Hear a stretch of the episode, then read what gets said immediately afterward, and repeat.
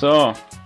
Findet ihr, es ist ein schlechter politischer Verlierer, wenn er sagt, man, aus, man würde ganz klar sehen, dass aus strategischen Gründen die Leute, sehr, nee, dass die Leute sehr strategisch gewählt hätten, sonst, sonst hätten sie FDP gewählt, aber sie haben strategisch gewählt, deswegen haben sie nicht FDP gewählt. das hat Herr Lindner gerade so von sich gegeben, dass man heute sehen hätte können, dass sehr viele Leute sehr strategisch gewählt hätten und deshalb weniger Leute FDP gewählt haben. Was, was sagt es jetzt über die FDP aus, wenn es nicht strategisch sinnvoll ist, die FDP zu wählen? Oh, ja. Vielleicht sollten wir dazu sagen, wir haben heute den 1.9.2019. Äh, wir sitzen gerade hier alle in Deutschland und haben die äh, Wahl in Sachsen und Brandenburg ähm, mitverfolgt und äh, damit steige ich einfach mal ein mit äh, herzlich willkommen zu Club of Nerds, der Episode 5, glaube ich mittlerweile. Ja. Zu Gast sind wieder ich, der Martin, äh, der äh, Göperator und äh, unser lieber Leon, der Doktorand der Herzen und äh, ja, herzlich willkommen damit. Doktorand der Herzen. Jetzt weiß, ich, jetzt weiß ich endlich, wo ich stehe. Ich finde es ja Vielen besonders Dank. lustig, dass äh, Justin du dich nicht über Göparator aufgeregt hast. Das ist voll in Ordnung, oder? Doktorand der Herzen. Ja, das ist schon längst gewöhnt. Wenn, wenn du wie, genau. wie, wie, war das? Der, der, Mensch ist ein Gewohnheitstier und gewöhnt sich an alles Mögliche, selbst an die schlimmsten Dinge im Leben, oder? Hm, könnte sein, ja. Habe ich noch nie nachprobiert, ja. Aber kann gut sein. Ja. Äh, so, jetzt Scherz, Martin, was? Voll, voll on ernst gemeinte Antwort. Ich so, okay, gut. Ey, man, ich checke in den letzten Wochen einfach Sarkasmus nicht mehr. Das ist voll schlimm. Ja, das ist nicht erst in der letzten Woche erst so manchmal. Ist es, kommt, es, kommt es durch die Masterarbeit. Schönes Wetter heute, ne? Also. das ist die trockene Statistik, die da zu Buche schlägt. Mm. Ja, wäre ja schön, wenn es eine trockene Statistik wäre. Es ist ja immer so irgendwie kreatives äh, Annahmen treffen, was, äh, was dann irgendwie so.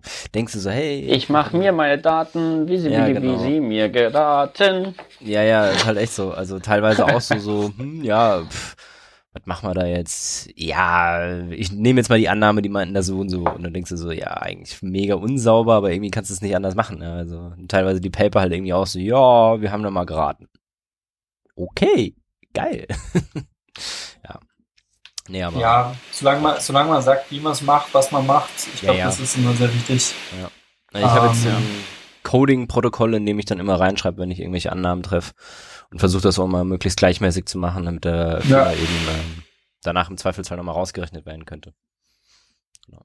Ja, das ist gar nicht so doof. Ja. Ja. Ja, ich merke es ja auch gerade, ich schreibe ja gerade auch eine Veröffentlichung und da haben wir auch ziemlich viel berechnet und Unmengen an Daten produziert und dann müssen halt schöne Grafen und schöne Auswertungen fahren. Und ähm, natürlich stellst du deine Hypothesen zuvor auf, aber du änderst die halt einfach ab. Das ist halt immer ein iterativer Zyklus und dann musst du halt neue Annahmen treffen und dann machst du mal hier ein bisschen das was anderes und zeigst dann eine neue Komponente an sich auf und dann verfälscht natürlich schon irgendwie die ursprüngliche Ansicht, aber du sagst halt, du begründest es, was es war. Und ich glaube, Transparenz ist das Allerwichtigste. Ich meine, man darf nicht mit dem Anspruch äh, eine, eine Arbeit schreiben, irgendwie perfekt ist und sofort die Arbeit in Frage stellen oder dich für einen Nobelpreis vorschlagen. Ähm, ja, es ist einfach so, wir haben Limitationen, deswegen schreibst du ja auch über deine Limitationen. Und äh, methodisch ist das, was du machst, und begründest, ist das Richtige. Und ich glaube, wenn man halt sagen kann, okay, äh, vier von sechs Leuten hätten es auch so gemacht, deswegen kann man eigentlich begründen, dass man das halt dann so gemacht hat, auch wenn man da ein bisschen Bauchschmerz damit hat. Ja, das passt schon im Großen und Ganzen, da bin ich mir auch sicher. Also, das wird schon. Ja. Und ähm, äh, ich finde das immer so interessant, weil äh, in den ganzen Literatursachen, die ich gelesen habe zum Thema Meta-Analysen, ist ja auch halt die Aussage so, ja, ganz oft wird das gemacht, man macht irgendwas und dann zwischendrin verändert man nochmal den ganzen Scope und das ändert sich alles so dynamisch. Und das ist genau das, was man nicht machen soll. Also zumindest bei Meta-Analysen. Ähm, das fand ich auch sehr interessant, weil das irgendwie dann doch auch schwierig ist, im Vorfeld dann genau festzulegen, was du machen willst und du musst irgendwie immer mal wieder drüber gehen. Aber jetzt gerade läuft es eigentlich ganz gut. Ja. Gut. Aber ähm, Justin, du hast jetzt vorhin irgendwas mit von der FDP erzählt. Was war denn das, was du da rausgefunden hast? Ich habe nur bei den Nachrichten das Zitat von Lindner erheiternd gefunden und deshalb kundgetan. Okay. Also der meinte irgendwie, dass die Leute nicht strategisch wählen, oder? Er hat äh, wörtlich gesagt, dass äh, man heute sehen könnte, dass die Leute sehr strategisch gewählt hätten, weil die FDP weniger Stimmen bekommen hätte. ah, ja, verstehe ich jetzt nicht. Wieso, Was verstehst du daran nicht? Warum sollten die Leute strategisch die FDP nicht wählen? Weil die FDP knapp an der 5%-Hürde ist und wenn du sicher gehen willst, dass deine, dass kein Anteil deiner Stimmen effektiv auf die Anteilen, Anteile von anderen im Parlament vertretenen Parteien, insbesondere der AfD, gezählt werden, ah, dann ist es nicht okay. sinnvoll, eine Partei zu wählen, die nicht in den Bund Landtag reinkommt, weil dann deine Stimme im Endeffekt gleichmäßig auf alle anderen verteilt wird. Okay, jetzt habe ich verstanden, ja. So könnte man es argumentieren. Es gibt andere Leute, die sagen, wenn du nicht wählen gehst, dann bevor, äh, oder wenn du Parteien wählst, die nicht reinkommen, dann äh, hilfst du sogar überproportional den anderen äh, Randparteien, die reinkommen. Den Randparteien, die reinkommen, ja. Und also da gibt's quasi, wobei man jetzt bei der AfD mit 23,8 bzw. 27,8 Prozent Brandenburg, Schrägstrich Sachsen, nicht unbedingt mehr von einer Randgruppen oder Randpartei mehr sprechen kann. Das ist dafür fast nee, ein Viertel der Wahlbevölkerung. Also der Zug ist, ist abgefahren. Die sind mittlerweile da. Also das ist nicht mehr nur Protest, sondern äh, da wollen Leute wirklich das, was die machen. Ja. Ja. Naja, schauen wir mal. Äh, Sie müssen ja jetzt dann auch mal was machen. Also das ist halt immer so. Ähm. Naja, außer die demokratischen Parteien äh, gehen her und äh, verbünden sich und geben da der AfD keine Möglichkeit, äh, tatsächlich selber was in der Regierungsverantwortung oder in einer, in einer parlamentarischen Verantwortung effektiv zu machen. Ja. Das müssen wir sehen. Ja. Aber. Ich bin da mal ein bisschen zwiegespalten, weil auf der einen Seite, auf der einen Seite denke ich mir halt so, äh, wenn die mal liefern müssten, dann kommen sie an die gleichen Probleme wie halt die demokratischen Parteien, ja. Nein, das tun sie nicht, das ist das Problem. Findest du nicht? Warum nicht? Nein, das tun sie nicht, weil die AfD sich nicht an die an die Regeln, die wir aufgesetzt haben und aufgestellt haben in unserer Demokratie halten würde. Und ich rede nicht von Regeln, die in Gesetzen stehen. Eine Demokratie funktioniert nur mit, mit Gebrauchsmustern oder was heißt Gebrauchsmustern, aber mit Gebräuchen und mit, mit, äh, mit Memorandings of Understanding, also mit vertrauensbasisbasierten Verhandlung, Verhandelns, äh, Handelsmustern. Und das sind Muster, die die AfD nicht respektiert. Das zeigt sie auch im Bundestag immer wieder. Das zeigt sie in den ganzen Landesparlamenten. Sie respektiert den politischen Prozess nicht. Sie respektiert keinen öffentlichen Journalismus. Sie respektiert das alles nicht. Das heißt, die Dinge, die die demokratischen Parteien in der Hinsicht stark einschränken, sind nicht Dinge, die die AfD einschränken würde. Und deshalb sind sie auch so gefährlich, weil sie eben nicht in der Hinsicht auf die Probleme laufen würden, weil sie schlicht und ergreifend da äh, ignorant und äh, radikal vorgehen würden. Ja, ich habe auch immer so ein bisschen Angst. Also das ist ein Punkt. Eine andere ist ja natürlich, ich meine, ähm, wenn man jetzt mal den Hitler-Vergleich auspackt, als Hitler damals an die Macht gekommen ist, war ja auch so eine Idee, ja, wir lassen ihn mal machen und das wird sich schon alles von selber regeln und er wird jetzt mal irgendwie ein bisschen was machen und dann fliegt er eh wieder raus. Und sobald er ja irgendwie den kleinen Finger hatte, hat er ja angefangen, die ganze Hand zu nehmen. Ja, genau. Und das ist ehrlich gesagt auch so eine Angst, die ich dann da habe an der Stelle, wenn halt die AfD dann doch irgendwie auch mal ähm, einen Fuß in die Tür bekommt, dass die halt sofort da und das, die haben ja einen Fuß in der Tür an und für sich, ja, in vielen ja. Bereichen. Und ähm, sie machen, also sie, sie haben ja auch ähm, strategisch, meiner Meinung nach, die gesamte Debatte in der Hand und auch die Presse mehr oder weniger in der Hand, weil sie ja die Themen setzen zum großen Teil. Nö, das haben sie nicht mehr. Das hatten sie lange, aber das ja. haben sie nicht mehr. Also nicht mehr so nicht. aktiv, aber ich finde schon, dass sie eben äh, sie haben das Klima komplett verändert. Und ja, sie haben das Klima verändert, aber das heißt nicht, dass das Thema noch in die Themensetzung in der Hand hätten. Also wenn ich mir die letzten drei, vier, fünf Monate da anschaue, weil wieder äh, das Thema, die, die, auch vor der Europawahl die Themensetzung war, ähm, wo auch die AfD selber gesagt hat, äh, dass sie Probleme hatten, ihre Wähler zu mobilisieren, weil sie schlecht verständlich machen konnten, wieso es jetzt sinnvoll wäre, sie zu wählen im Parlament, was sie eh nicht haben wollen, ähm, was auch einer gewissen Ironie gebührt, wie ich immer finde. Und da die, also der zu Zeiten da, damals mit Grexit war es ja noch mit Lucke und äh, aus dem Euro raus und keine Ahnung. Und dann waren sie die, die Flüchtlings- bzw. Schutzsuchenden äh, am besten alle raus, Partei. Aber das Thema ist ja im Endeffekt auch ausgelutscht. Ähm, da kommt jetzt nicht mehr viel mehr. Und beim Klimageschichte, da nehme ich sie in den Medien, die ich konsumiere. Und das ist selbst, wenn ich dann mal äh, FAZ lese oder eher konservative Medien, sehe ich da jetzt nicht, dass die AfD da massiv den immer die Schlagzeilen bringen würde. Ja, das stimmt schon. Also sie sind halt also ein paar Mal im Moment ja? zurückgedrängt in den Medien in der Hinsicht. Also macht, man hat die CDU mehr abbekommen über Rezo. Das stimmt. Und die äh, SPD ist sowieso inzwischen irgendwo außer in Brandenburg. Also ja, also ich finde, äh, dass die AfD sich halt manchmal hervorgetan hat durch äh, Pro-Diesel äh, und solche Sachen, also mit hier klarem Statement gegen Umweltschutz und ja, gegen Umweltschutz eigentlich für nix ansonsten. Das ja, AfD ist immer gegen irgendwas.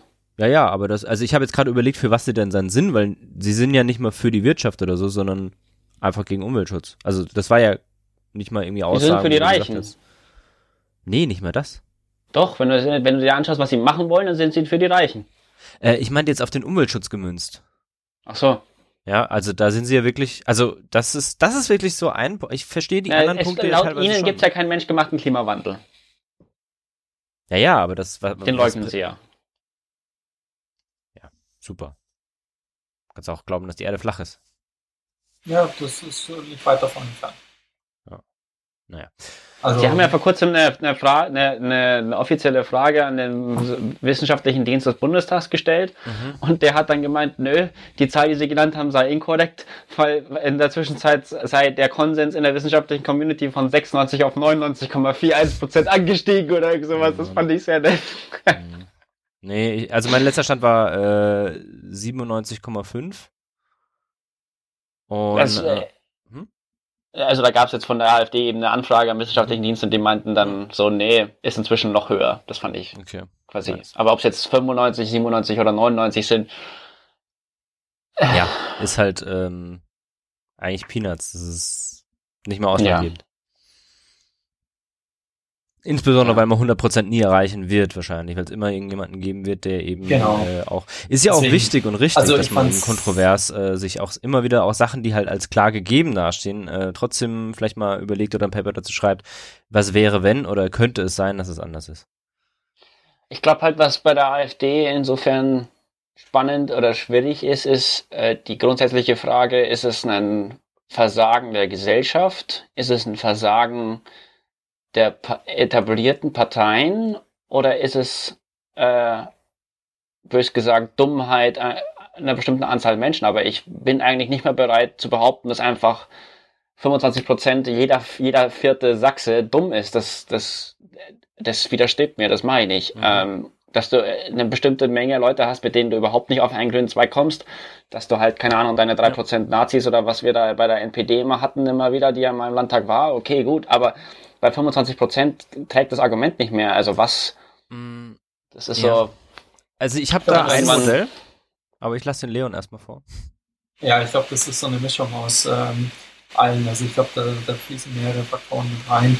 Ähm, definitiv ist es ein Versagen der etablierten Parteien, manchmal nach. Ich glaube, dass das sogar der ähm, Kernaspekt ist, sondern einfach quasi notgedrungen ähm, also ich habe irgendwo noch nicht gelesen, man, äh, viele, viele wählen die AfD nicht wegen ihrer Ideologie, sondern einfach quasi um eine Alternative zu haben, wie der Name auch sagt, weil man mit die Parteien nicht mehr zurechtkommt. Also ich glaube, das ist eher so ein Verzweiflungsakt auch für viele. Äh, ich glaube auch gar nicht mal, dass es da ähm, Schwarz-Weiß-Denker gibt, die sagen, das ist jetzt die Partei, die ich jetzt aus dem ähm, es gibt immer welche, die quasi rücksichtslos okay. Unterstützung für irgendwelche extremen äh, Ansichten haben, aber ich glaube gar nicht es so ist.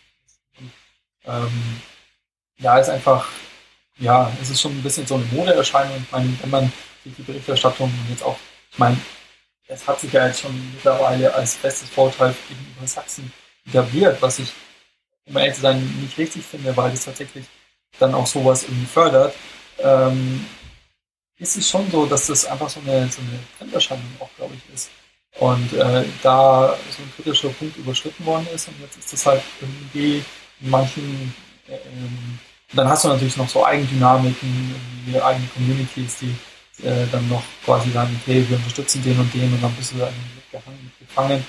äh, weil du halt eben so eine soziale Kontrolle hast, die du eigentlich ja bei anonymen ähm, Wahlen eigentlich nicht hättest. Aber ich glaube, dass das schon so ein, so ein, einfach ein Trend ist und den man durchaus aufgreifen kann. Ich meine, äh, ich kenne mich jetzt trotzdem mit der Landespolitik in Sachsen nicht ganz so aus. Ähm, man müsste sich da einfach mal auch die letzten größeren Entscheidungen äh, hinsichtlich, ähm, äh, also was auf Landesebene entschieden worden ist, sich mal anschauen, ob das quasi ein Versagen der Landespartei ist oder tatsächlich da äh, überwiegend die äh, strukturellen und die Probleme der Bundesparteien und etablierten Bundesbürgerparteien quasi äh, bestraft werden. Also ich glaube, das wäre vielleicht nochmal ein, vielleicht kann ja einer von euch da irgendwie drauf äh, antworten. Ich wüsste jetzt nicht, was jetzt zur Lokalpolitik in Sachsen auch falsch gelaufen ist, wo dann Leute nicht mitgenommen worden sind.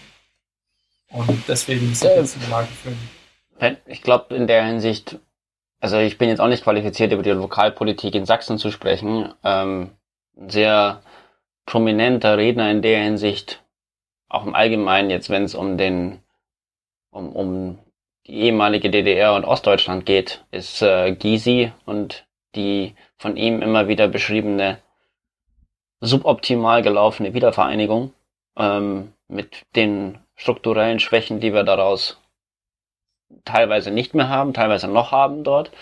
Und ähm, das, das ist sicherlich auch ein, ein Punkt. Ich glaube, dass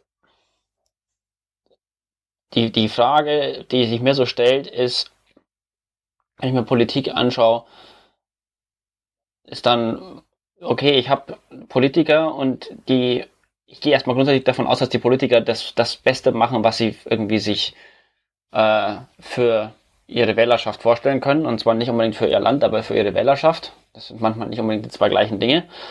Und je nachdem, wie machtbesessen der Politiker ist, äh, ist das dann auch intensiver oder nicht.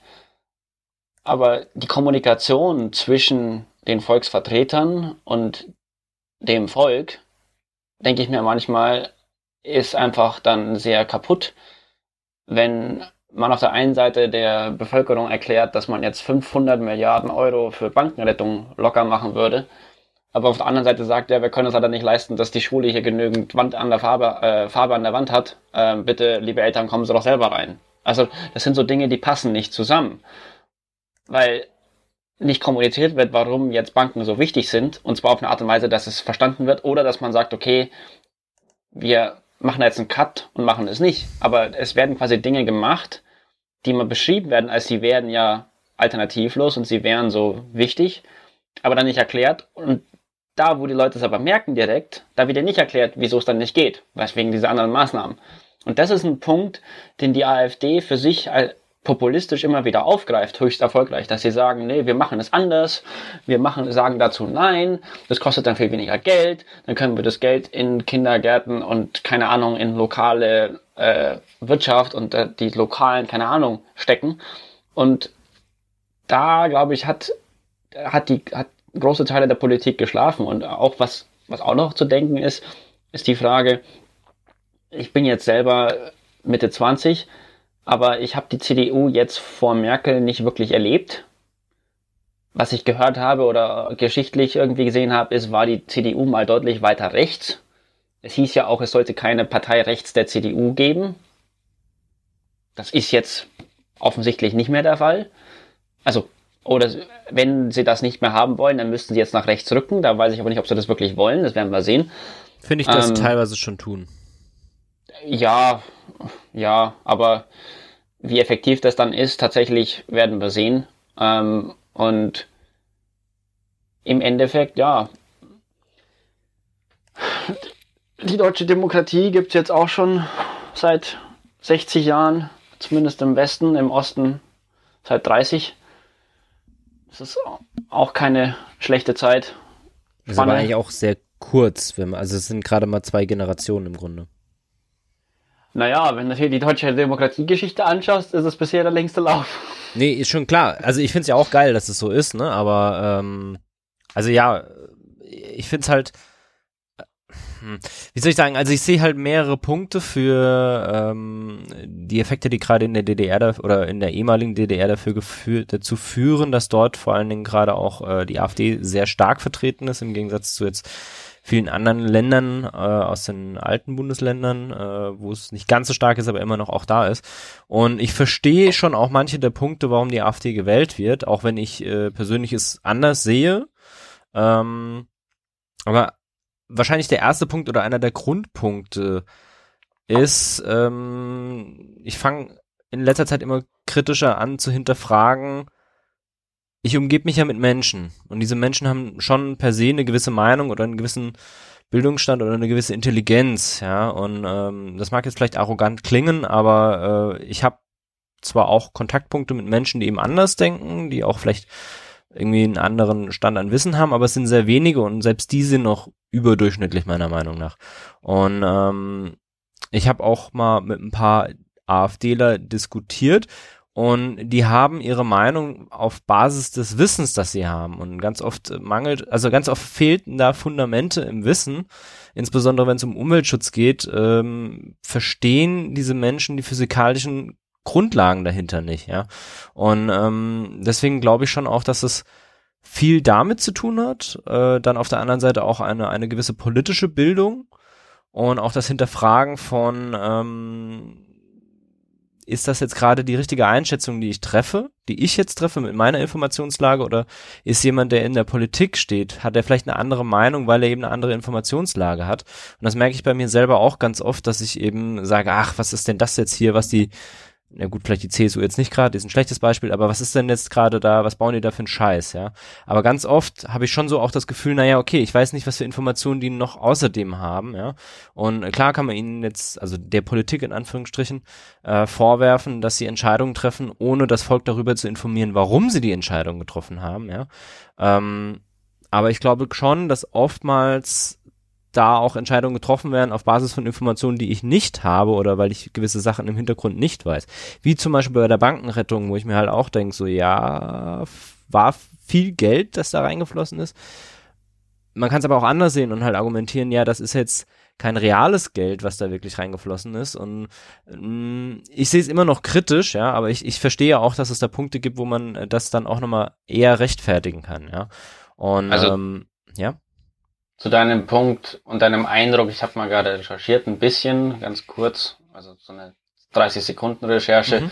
Äh, die aktuellsten Zahlen, die ich gefunden habe bei verschiedenen Quellen, sind jetzt 2017 und da wird beschrieben, dass die AfD-Wähler durchschnittlich gebildet sind, äh, dass sie äh, häufig auch besser verdienen sind, äh, immer wieder. Mhm. Und äh, dass sie bei einer Studie, wo ich jetzt keine Ahnung habe, wie gut die ist, mal irgendwie IQ, der sowieso eine eigentlich äh, ja, fragwürdige Größe ist, ähm, geringer ausfielen. Ich würde mir jetzt aber nicht so viel äh, nicht so viel äh, Bedeutung zumessen, also dem, dem IQ und. Ähm, also Schulabschlüsse der AfD-Wählerschaft, 44% Realschulabschluss, 31% Abitur, 23% Haupt- oder Volksschulabschluss. Also. Ja. Ich sehe nicht, dass der Bildungsabschluss ein bedeutender Indikator dafür ist, wie viel Wissen jemand hat oder wie intelligent jemand ist. Ähm, und ich mache das konkret an einem Punkt fest. Ich habe jetzt äh, vor ein paar Tagen jemanden kennengelernt, der äh, Wirtschaftsinformatik studiert und äh, derjenige ist AfD-Wähler und äh, er hat mich dann eben mit ein paar Punkten konfrontiert, wie jetzt Klimawandel und sowas. Und ich habe dann angefangen mit ihm zu reden und ihnen eben Fragen zu stellen. Und dann auch äh, halt, als er da meinte, ja, es gibt ja noch keinen Konsens dazu, dann habe ich gesagt, na ja, also es gibt halt so und so viel Prozent äh, der Wissenschaftler, die sagen, er ist menschengemacht und äh, dann kam halt auch wieder so die Standardargumente mit, ja, und du glaubst alles, was die Mehrheit sagt und sowas. Und dann habe ich halt dann da halt mit ihm einfach mal durchgeredet, ja, auch wenn es unglaublich anstrengend ist und ich mich super oft zurückhalten musste. Ähm, aber innerhalb von zwei Stunden waren wir eigentlich auf einer Basis, dass er gesagt hat, er findet das gut, dass ich nicht alles sofort verteufle, auch wenn ich ihm klar gemacht habe, dass ich die AfD für die falsche Antwort halte. Ähm, und er hat auch dann irgendwo angefangen zu hinterdenken und hat gesagt, er informiert sich nochmal. Und das fand ich einfach, ich glaube, mit diesem Menschen hat vorher noch nie jemand wirklich mal sich einzelne Punkte wirklich intensiv angeschaut und deswegen hat er einfach das, was er gesagt bekommen hat, durch, sei es die Presse, durch Propaganda, wie auch immer. Ich glaube, der hat es einfach aufgenommen und als Fakten dargestellt oder wahrgenommen, ja, ohne dass es das wirklich ist, ohne sich damit zu beschäftigen. Und ich meine, der ist nicht doof, der ist studiert Wirtschaftsinformatik, da kommt man jetzt auch nicht einfach so rein und das Studium übersteht man auch nicht einfach so. Aber bei ihm war aus meiner Sicht eine fundamental mangelnde Medienkritik da und eben auch so dieses Auseinandersetzen mit Wissen oder mit Informationen einfach fast nicht ja. vorhanden. Und ich habe so das Gefühl, dass das bei sehr vielen AfD-Wählern der Fall ist, dass sie eben äh, sich schwer damit tun, weil sie es vielleicht nie gelernt haben, weil sie es sich nie selbst irgendwie durchdacht haben oder so. Und äh, das wird ja auch nicht beigebracht in der Schule. Ja, Medienkritik. Ja. Okay, also, ja, aber ich meine, ich persönlich sehe halt das Studium schon an, dass man das selber da auch machen muss, ja. Also und ähm, zu also ich glaube halt, ja. ich glaube halt, also als als als aus der Hüfte geschossene Theorie ist halt, finde ich, bei der AfD oder bei Populisten. Es gibt ja, gab ja so die Idee, auch nach dem Ende des Kalten Krieges, jetzt ist die Geschichte zu Ende geschrieben. Mhm. Ab jetzt geht es uns allen einfach gut, dann ist es alles fix und fertig und ist alles wunderbar und Ende, End of History. Ja. Können aufhören, da reinzuschreiben. Ja. Und dann kam 2008 die Finanzkrise, ziemlich heftig, hat alles erstmal durchgewirbelt. Und ich glaube, was, was, was, was wirklich fehlt, das hatte Deutschland, ähm, da habe ich nicht so wahnsinnig intensiv mitbekommen, weil ich noch sehr jung war, aber glaube ich schon unter Schröder durchaus. Und danach nur noch bedingt, war eine Vision. Und zu sagen, da wollen wir stehen in 20 Jahren. Da wollen wir stehen in 10 Jahren. Das ist das, wo wir hin wollen. Also einen klaren, eine Perspektive, ein, auf einem Horizont, eine Skizze, wo man im Land eine Diskussion haben kann und sagen kann, da wollen wir hin, das soll die Gesellschaft sein, da, die so wollen wir leben in Zukunft. Und das habe ich die letzten ja, 14 Jahre, 16 Jahre nicht wirklich aktiv mitbekommen, äh, dass es mhm. da echte Diskussionen gäbe. Das kommt jetzt langsam wieder auf. Deshalb bin ich auch sehr positiv gestimmt mit Fridays for Future und mit äh, den, den, den Aufkommen der Klimadebatte, wo es einfach heißt, nee, ich will nicht äh, in, einem, in einem Wasteland leben, sondern ich will auch, dass auf der Rest, der, auf dem Rest dieses Globus Menschen leben können. Das heißt, ich muss mich in die Richtung kümmern. Das heißt, ich muss mir überlegen, wie wir das hinbekommen und in diese Richtung will ich leben. Das heißt, auf einmal fangen die Parteien, finde ich, schon wieder an zu sagen, okay, wie können, was ist denn die Vision auf einmal? Wir hatten diese Visionslehre die letzten 20 Jahre und wenn du Menschen keine Idee gibst, wo sie hingehen können in der Zukunft, ist immer meine Theorie, dann werden sich viele rückbesinnen. Weil wenn du ihnen nicht sagst, wo es hingeht, dann schauen sie, wie es war. Und das ist dann quasi zu sagen, ach, früher war ja alles viel besser. Das ist ja auch etwas, was man von der AfD mal wieder gerne hört. Mhm. Und das ist dann, das, das perfide daran ist, glaube ich, dass die AfD schon eine Vision hat, ja. die sie auch mehr oder minder oder sogar, direkt, ja. indirekt kommuniziert ich kann mit der Vision nichts anfangen, aber es ist eine Vision. Und das ist für viele wahrscheinlich noch eher dann akzeptabel als irgendein Herumgestocher auf einer Stand, ich stehe hier Politik, aber ich weiß nicht, wo ich hin will. Da sagt die AfD, okay, wir gehen jetzt da lang, schauen wir mal. Und dann sagen wir, okay, gut, dann schauen wir mal. Das wäre so eine These. Ja, Finde ich eine recht gute These. Ja, sie war jetzt erst äh, vor kurzem in, in Darmstadt bei meinem Cousin die haben auch zwei Kinder und dann haben wir das eigentlich darüber geredet und so so, ja, aber über geredet und dann so, ja, im Grunde die, die Kinder, die haben noch niemanden anderen kennengelernt, außer Merkel. Weil wir haben so ein bisschen gesagt, wow, eigentlich schon Wahnsinn. Ne? Also stell dir vor, ich meine, ich kann mich noch kaum an die Zeit vorher erinnern, das fand ich jetzt auch gerade bezeichnend so. Äh, es ist ziemlich schwierig, aber man kann sich noch genauso wie man sich noch an Euro erinnert. Ähm, aber also was die Zeit vor dem Euro erinnert, an die D-Mark, äh, es ist schwierig und, und äh, genau diese, ich habe nicht das Gefühl, dass wir regiert werden und ähm, sondern irgendwie, das ist ja so reagieren. Also das ist tatsächlich äh, diese visionären Sachen, die diese Vision fehlt mir auch. Also ganz ehrlich, äh, ich sage auch nicht, dass die Vision, die wir jetzt haben müssen, die muss quasi penibel ausgearbeitet werden. Aber ähnlich wie jetzt quasi Länder wie Schweden, Norwegen oder halt äh, allgemein was die Skandinavier sagen, ja, wir wollen jetzt äh, hier und da äh, keine Elektro, äh, nur noch Elektroautos, sondern nur noch alternative Antriebe haben und keine Verbrenner mehr. Und dann haben die halt Firmen, die da mitziehen und so weiter. Das, das ist ein kleiner Baustein zu einer größeren Vision, aber es ist was, wo ich sage, so, wow, da, da quasi sagt man so, da geht man hin und dann leitet man die Schritte ab, um dorthin zu kommen. Ja, also ja du, aber das, das Witzige ist auch, wenn wir beide dieses Gefühl haben, wir hätten gerne wieder das Gefühl, reagiert zu werden, dann glaube ich, verwechseln das sehr viele oder sind sich den Unterschied nicht bewusst zwischen regiert werden und autoritär diktiert werden. Ja. Und dann fallen viele der Idee heim, dass das doch nur funktionieren könne, wenn da ein autoritärer oder eine autoritäre Person dastünde, die das dann durchdiktiert. Und das ist das Problem, weil in unserem derzeitigen politischen Betrieb quasi das nicht mehr, nicht mehr funktioniert, dass, dass, da, dass da gehakt wird, dass da diskutiert wird, dass da, äh, dass da ausgetauscht wird, dass irgendwie, ja, dass die eine Seite auch versteht, wie die andere Seite etwas sieht und dass man nicht dauernd über einen Grabenkampf redet, sondern dass, weil man kann ja reagieren und perspektivisch Perspektiven aufbauen und Visionen aufbauen, ohne deshalb autoritär zu werden. Aber es ist halt, wenn du autoritär bist, kannst es halt durchdiktieren und dann, ja, dann wird es so, so weit, wie die Leute halt folgen, dann passieren. Das ist halt. Und ich meine, und, und ich finde, man kann ja auch äh, Visionen aufstellen, äh, die, sag mal mal, über bestimmte ökonomische Grundvoraussetzungen, quasi Grundvorstellungen hinausgehen. Ich glaube, wenn man allgemein sagt, so ja, wir möchten äh, Technologiestandort äh, Nummer eins in der Welt sein, weil wir keine Ressourcen haben und eigentlich ist unser einziges wir wollen dorthin kommen und folgende Aspekte sind dabei. Umweltstandards, ich meine, das ist ja eigentlich außerhalb der, äh, quasi, dass man bestimmte Klimaziele erreichen will, das ist natürlich schon beschrieben. Wie man dorthin kommt, äh, da gehen jetzt natürlich die Meinungen innerhalb der Parteien, außer der AfD, die ja quasi schon von vornherein sagt, dass sie Klimaziele nicht für wichtig hält, gehen da ja die Meinungen Tut auseinander, wie man dorthin kommt. Hm? Tut sie das? Ja gut, wenn du den Klimawandel leugnest, dann sagst du, wozu brauchen wir Klimaziele? Die würde wahrscheinlich auch äh, sofort aus dem Paris-Abkommen raustreten, à la Trump. So nach dem Motto, das braucht Weiß ich nicht, ne? Weiß, also, weil, aber, weil man das wollte.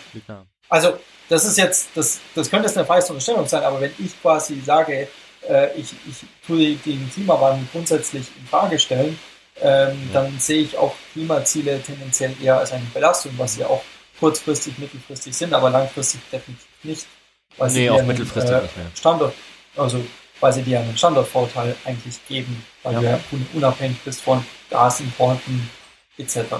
Naja. Gut, du wirst halt abhängiger gegenüber Materialimporten, wie jetzt seltene Erden und sowas, aber ähm, das steht ja auch nochmal auf einem anderen Blatt. Also. Ja, das, nee, das Wir sind im Moment auch abhängig davon, dass wir Rohöl von Saudis, von USA und von Russland und Co. Genau. und Gas bekommen. Also man sucht sich immer seine Abhängigkeit aus. Ich denke mir halt so, warum höre ich immer wieder von der AfD, von wegen, ja, was bringt uns das? Oder wir haben doch so wenig Ausstoß CO2. Ich empfehle da auch gerne immer wieder den Link, kann man vielleicht noch raussuchen, äh, des historisch kumulativen Ausstoßes.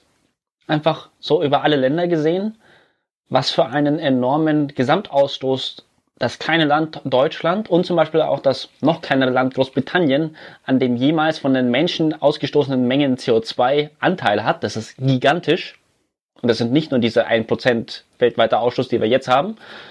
Ähm, dafür haben wir einfach zu lange schon Industrie. Und Stahl, Stahlindustrie. zum Beispiel, genau. Und äh, dann denke ich mir so, wenn, wenn wir zeigen können, dass wir in einem hochentwickelten Land, und das sind wir wirklich, ähm, wenn man in einem hochentwickelten Land diese Transformation schafft, ohne dass das Land dann zugrunde geht, was auch überhaupt keinen Sinn ergibt, weil wenn ich ressourceneffizienter arbeite, dann habe ich weniger Einkaufskosten, dann habe ich weniger Abhängigkeiten, dann, dann das, also das, das sieht man zum Beispiel auch bei Ikea, die angefangen haben, ihre, ihre, äh, ihre Verkaufs Häuser umzubauen. Und die haben auch gemeint, naja, es dauert halt womöglich fünf Jahre, bis wir die Kosten drin haben, aber danach ist es einfach nur noch positiv für uns, dass wir nachhaltiger geworden sind und dass wir weniger verbrauchen.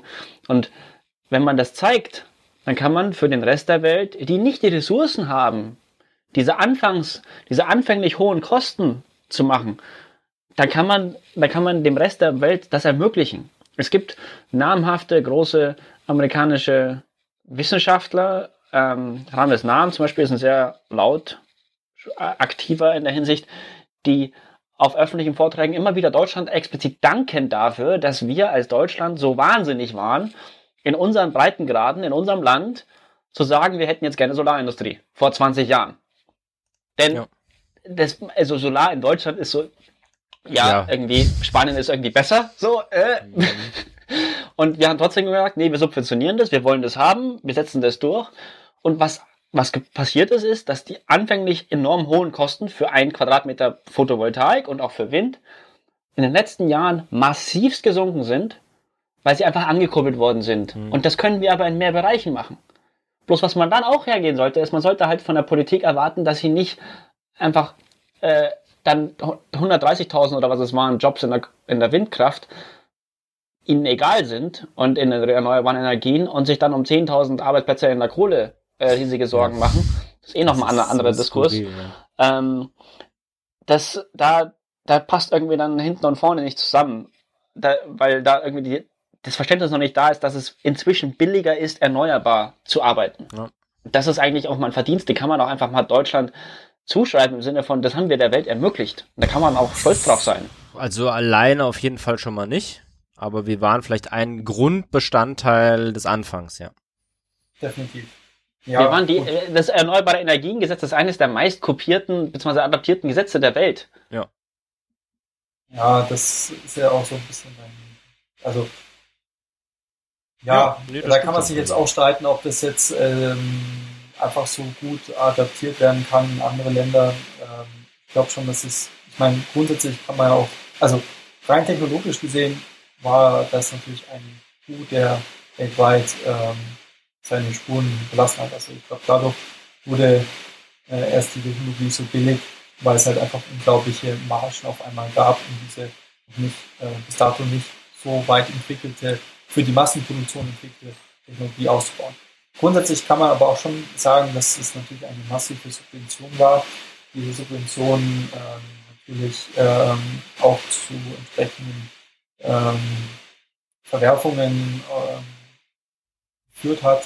Also markttechnische es, äh, Verwerfung meinst du jetzt, oder was meinst du mit Verwerfung? Ja, auch sozial. Du musst ja denken, letzten Endes, die Leute die haben Geld gemacht, die bereits ein Haus haben und damit ein Dach haben oder beziehungsweise die bereits das Geld hatten, um in so eine Anlage zu investieren. Das heißt, man Stimmt teilweise auch nur begrenzt, weil zum Beispiel meine Familie, wir haben das komplett auf Kredit gemacht und meinem ja. Vater insbesondere hat äh, damals die Absch oder die die äh, ungeplante äh, Einschränkung äh, der ähm, der Vergütung äh, ziemlich auch wehgetan, weil er unter anderem seinen Job deswegen verloren hat o oder wahrscheinlich, ne, so ganz klar kann man das ja immer nicht sagen.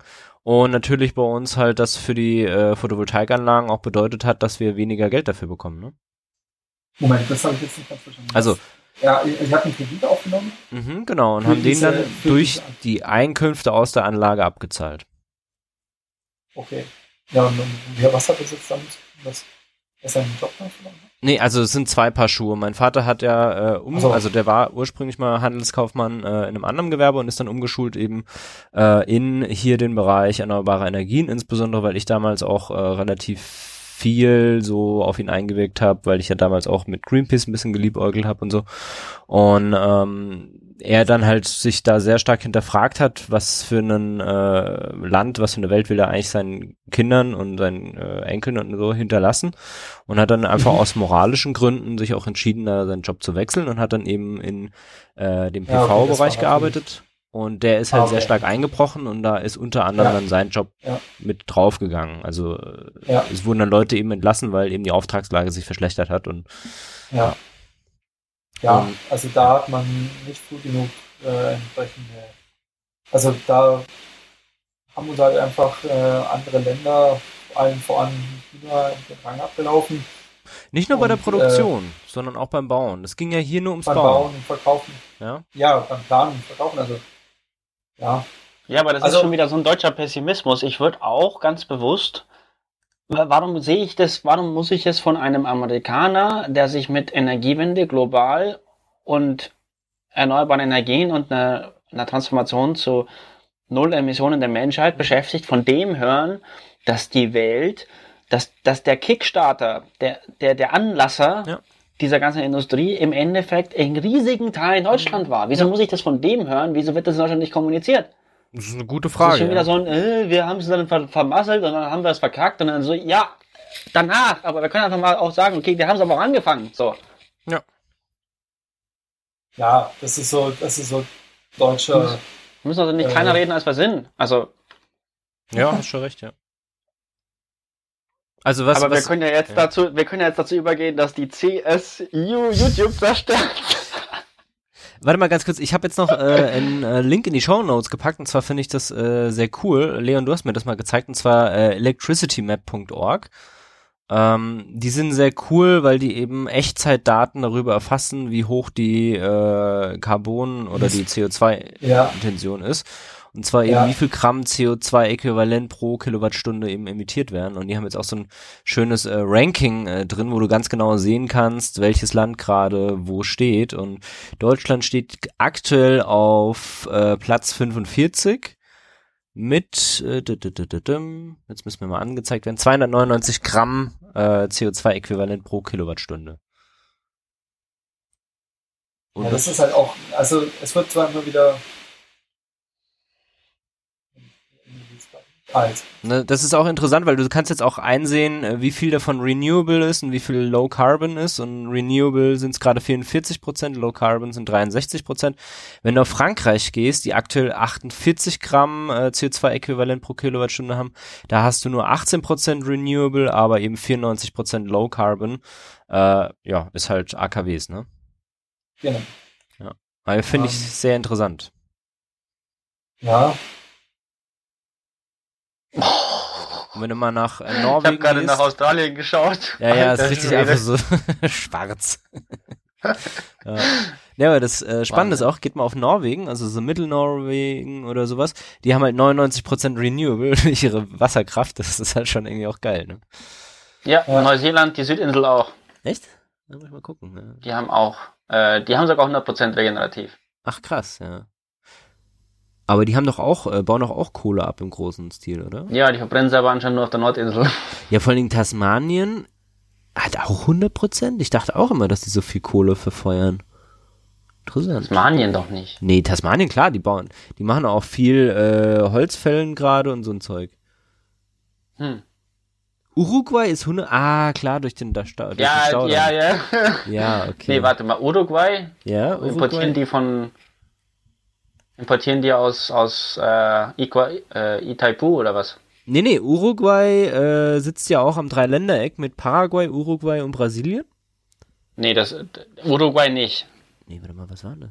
Paraguay? Du hast Brasilien, Argentinien und Paraguay. Genau. Und Itaipu ist eine Kollaboration zwischen Brasilien und Paraguay. Da hat Argentinien nichts damit Ah, zu reden. Stimmt, genau, Paraguay war Und das, ja, äh, hast recht. Itaipu bringt 80% der Energieversorgung Paraguays und 15% ganz Brasiliens Ja. mit diesem einen Staudamm hin. Hä, wie Aber wie da jetzt hin? Uruguay das hinbekommt, auch eine gute Frage. Aber die haben hier Wind, Solar, Wasser, Biomasse, Kohle, Ja. weiß man nicht. Das ist immer so die Frage, weiß man nicht, heißt es dann nein oder ja. Also ich würde jetzt auch auf Biomasse tippen, weil die haben ja 41 Gramm immer noch. Das ist ja immer noch ein bisschen höher als zum Beispiel in Norwegen, ne? Ja, aber sie haben trotzdem Fragezeichen bei den anderen Dingen. Also ich weiß nicht, ob die Fragezeichen dann einfach nein heißen oder nicht. Also, Stimmt, ja. naja, die. CS, die CSU. CSU, ich ja. habe jetzt noch einen, die Air Quality Map. Das ist was fürs Pendant, aber halt, ähm, das zeigt ja halt die, die Luftqualität in ganz Europa an. Ja. Das ist vielleicht auch noch ganz interessant. Und Weil, rein. nat- weil du natürlich äh, analog dazu siehst, wenn in einem Land der äh, CO2 ähm, Strommix oder Anteil am Strommix natürlich steigt, hast du das natürlich auch direkt äh, in, in Luft. ja, oder vor allen Dingen halt Verkehr, ne? Ja, Verkehr und dann halt noch, äh, da spielen dann halt auch klimatische Bedingungen. Wie bitte? Äh, wie wenn halt gerade äh, Hoch- oder Tiefdruckgebiete da sind, die halt entsprechende Deckeleffekte natürlich erzeugen. Ja. Ähm, das, das spielt da auch mit rein. Also du siehst auf jeden Fall einen ziemlich großen Unterschied zwischen Deutschland und Polen. Dann siehst du Teile Italien, die halt einfach durch die Alpen auch ähm, eingekesselt sind. Immer dunkler. Aber es ist auch ganz interessant. Nur bei mir liegt diese, diese Seite so. Aber es ist auch, ich glaube, parallel dazu eine sehr interessante Karte. Ähm, hast, du, einen, hast, du, einen Link reingefügt? Ah, ja. Naja, ich habe zwei Links tatsächlich. Ich war mir nicht sicher. Ähm, Index, und das ist die andere. Weil wir gerade bei netten äh, Karten sind, kennt ihr äh, den Wildfire äh, Map von der NASA? Nein. Das ist relativ interessant, weil du genau siehst, äh, also die haben so einen Infrarotsatelliten, der die Erde beobachtet. Und mit dem kannst du sehen, wo gerade eben äh, Feuer sind. Ich suche es gerade auch mal raus. Na? Ja, du kannst mit mal. dem For You, äh, nee, dem CSU, nee, CSU mal weitermachen. Erinnert euch das auch immer an diese For You Rucksäcke? CSU? oh Gott. ja, so aus der Zeit kommt das irgendwie gefühlt auch, ja, ein bisschen. Naja. Ja, ich weiß jetzt nicht, ob wir da mehr darüber reden wollen. Ich weiß nicht, ob du es schon mitbekommen hast, Leon, aber die CSU hat sich jetzt gedacht, sie müssten so einen auf äh, Rezo, aber aus der Retorte der Konservativen. Ich ist in die Shownotes geschrieben. Ähm, Vielleicht nicht aufmachen, sonst kriegen die nämlich ich das reingeschrieben. Man kann das, man, ich würde empfehlen, das aufzumachen und fünf Sekunden anzuschauen und dann wegzuklicken, was nämlich dazu führt, dass es ganz hohe Absprungraten gibt, die sind ganz schlecht für Videostatistiken und zeigen, dass kein Interesse an einem Video besteht, wenn es angeklickt wird, aber dann nach drei Sekunden aufgehört wird. Aber ich interessiere mich ja fürs Video. Das ist ja, ich meine, ich mag das ja wissen, was die jetzt machen. Was da jetzt Neues bei der CSU. Vielleicht, vielleicht, jetzt vielleicht wählst du jetzt dann auf einmal, meinst du? Martin, du solltest aufpassen Ober. mit deinen Beleidigungen. Ober. Nein. Oh wow. Ich würde die CSU weiterhin noch zu den demokratischen oder demokratischeren Parteien zählen, von daher. Ja. Das ist eine demokratische ja. Partei. Also, also ähm, sie sind nicht ganz so schlecht, äh, wie sie von vielen gesehen werden, meiner Meinung nach. Aber sie sind auch nicht so gut, äh, als dass es rechtfertigen würde, dass sie so oft gewählt werden, meiner Meinung nach. Also. Also eine ganz klassische Partei. Ja, eigentlich schon. Irgendwie schon, ja. Sind ja. besser als die, die mosern, aber schlechter als die, die sie loben. Ja, willkommen in der normalen Welt einer Partei. Ähm, warte mal. Bei CSU, ich habe es gestern Abend angeguckt und ich habe mich furchtbar drüber aufgeregt über manche Sachen. Ah ja, genau, ich weiß wieder, was es war. Und zwar werfen sie ja den Grünen vor, dass sie so viel fliegen was ja auf der einen Seite berechtigte Kritik ist, ne? Also die fliegen ja wirklich mehr ja. als alle anderen Bundestagsabgeordneten. Auf der anderen Seite sind sie auch eine der wenigen Parteien, die äh, ihre gesamten CO2-Emissionen durch Ausgleichszertifikate ausgleichen. Also Zertifikate oder Kompensation?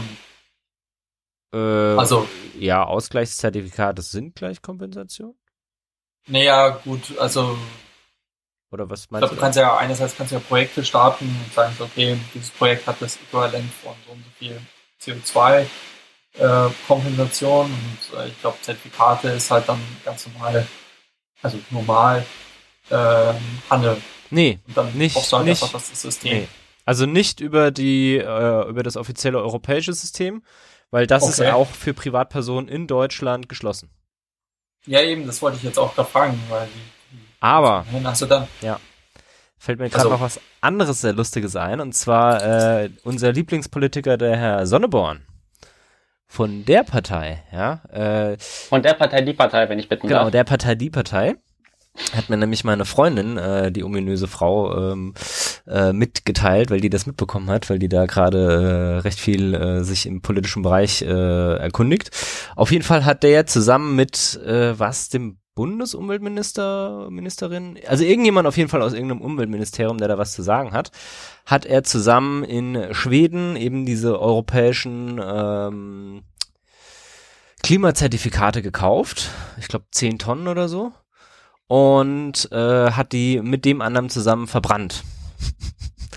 um eben ein Zeichen zu setzen, um äh, hier den Preis nach oben zu treiben.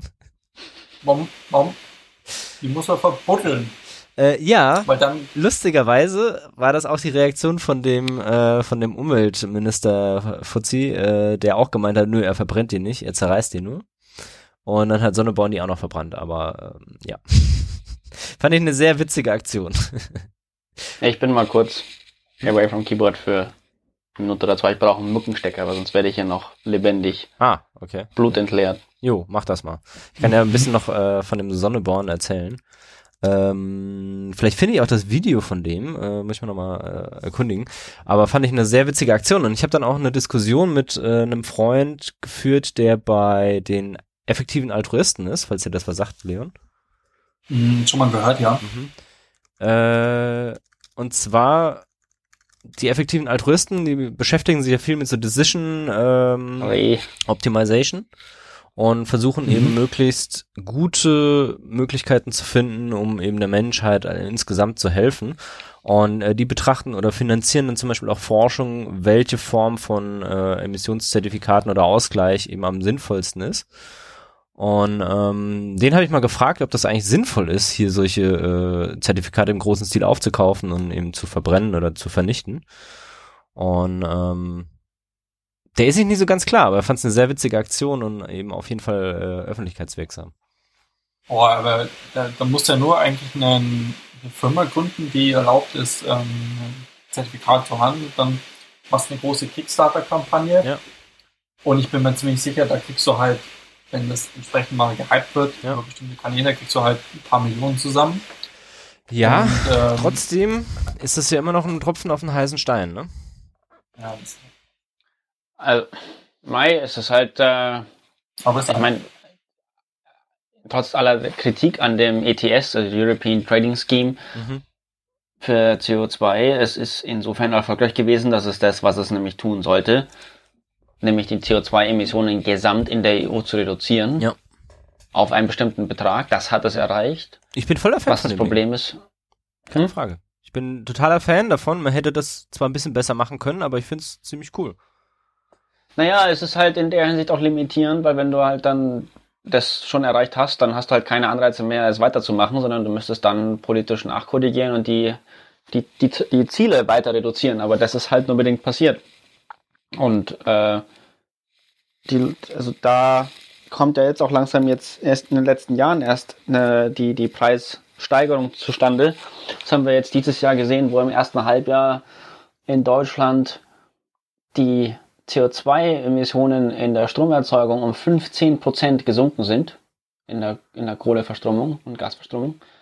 Und äh, das in der Kombination aus einem hohen erneuerbaren Anteil und zusammen mit einem äh, hohen Preis pro Tonne CO2 Kohlekraftwerke einfach aus dem Markt gedrängt worden sind und erneuerbare und Gaskraftwerke eingesprungen sind. Also ist jetzt nicht so, dass es nicht funktionieren würde. Es ist halt die Frage, ob es schnell genug geht. Äh, wir sind jetzt bei 28 Euro pro Tonne CO2 ungefähr in der 27. Kalenderwoche des Jahres 2019 und Anfang 2019 waren wir bei 23 Euro. Also man merkt ja schon, dass sich was tut. Ja, es geht auf jeden Fall hoch. Ja, ja sie haben jetzt über die stille Reserve da die Menge an CO2-Zertifikaten halt reduziert im Markt. Ja. Und ha, zeigt Wirkung. Ja, und das merkt man tatsächlich auch vom Strompreis schon. Also, was halt ein großer Kritikpunkt ist, den ich auch so sehe, ist, ähm, wenn du einen sehr Energie- oder einen ein Unternehmen warst, das eben sehr viel äh, Emissionen hatte am Anfang, dann hast du ja per se erstmal mehr Zertifikate zugeteilt bekommen. Und wenn du die jetzt halt einsparst, dann ähm, kriegst du jetzt halt echt viel Geld damit, weil du jetzt die äh, Zusatz, äh, Zusatzzertifikate natürlich abgeben kannst. Und das ist so ein bisschen die Frage, die, die halt davor nicht gehandelt haben und noch nichts gemacht hatten, die wurden damit ja dann eigentlich belohnt und die, die halt vor Einführung dieses Systems schon ähm, was gemacht hatten, die wurden damit so ein bisschen bestraft und das fand ich so ein bisschen, hm. Aber gut, umso länger das System läuft, umso ähm, ja gut, ich denke, irgendwann wird sich das Einerseits das, ne? aber so du gewinnst ja nicht, du gewinnst ja in der Regel nicht nur, weil du jetzt CO2-Zertifikate verkaufen kannst, sondern du gewinnst ja vor allem auch, weil deine Produktion günstiger wird, weil Energiekosten sind einfach höher als jede Tonne CO2, die du danach an jemand anderen verkaufen kannst. Ja. Ja. also deshalb, das ist quasi netter, netter nice to have Nebengag, aber nicht unbedingt der treibende Faktor, warum Leute jetzt ihre Anlagen automat äh, modernisieren. Ja. Weil die CO2-Kosten zu hoch wären. Das ist eher so, okay, wir können ja unsere Energiekosten senken. Äh, ja, wobei natürlich, äh, also das spielt schon mit rein, denke ich. Also das ist halt ein kleine Stellschraube, die mit reinspielt und äh, da halt vielleicht den Druck dann einfach nochmal um einen Tropfen erhöht und vielleicht ist es halt gerade der Tropfen, der da. Also ich glaube schon, dass es, äh, dass es relevant ist. Was ist denn jetzt General Ketchup? Da warten Martin und ich jetzt schon die ganze Ja. Zeit drauf. Ja, einfach so, wie es uns halt geht, ne? Was? Ketchup. Jetzt. Ketchup und Dings. Ist das was Mexikanisches? Nein. General Ketchup, das ist einfach. Wie geht's uns so? Ich raff's nicht. Ah, ist halt einfach resistent zu schlechten Wortspielen. Einfach Mm. mm. Hm. Oh Mann, oh, oh, oh, Hä? oh. Oh, das ist sogar noch ein schlechter, schlechtes, schlechtes Denglisch, schlechtes Denglisch-Wortspiel. Ja, Oh, alles zusammen. Ich raff's immer noch nicht. General Ketchup. General Ketchup. General Ketchup. Hä? Also, to, to catch up Ja. Ist ja quasi so. Ich schaue es nochmal nach. dass ich jetzt Vollkommen blamier, was mein Englisch angeht. Aber ist ja quasi so ein bisschen aufholen, So, was passiert ist. sich austauschen. Ach so. Und da war die Idee, das am Anfang so. zu machen, oder was? Wir haben jetzt ja auch noch nicht mehr gesprochen. Ah. Ja, einholen, überholen, gleichziehen. Versäumtes nachholen, sich über etwas informieren. Was hat der Justin da jetzt gepostet? Da- Das da- war nicht ich, das war Martin. Ich bin unschuldig. Achso. Achso, ich, jetzt habe ich auf einmal weniger Angst aufzuklicken. Du hast weniger Angst oder mehr Angst? Äh, ich bin mir gerade unentschlossen. Ich würd's machen. Ah, guter Song. Jetzt habe ich endlich mal. An den musste ich da Einen irgendwie guten Arbeitssong.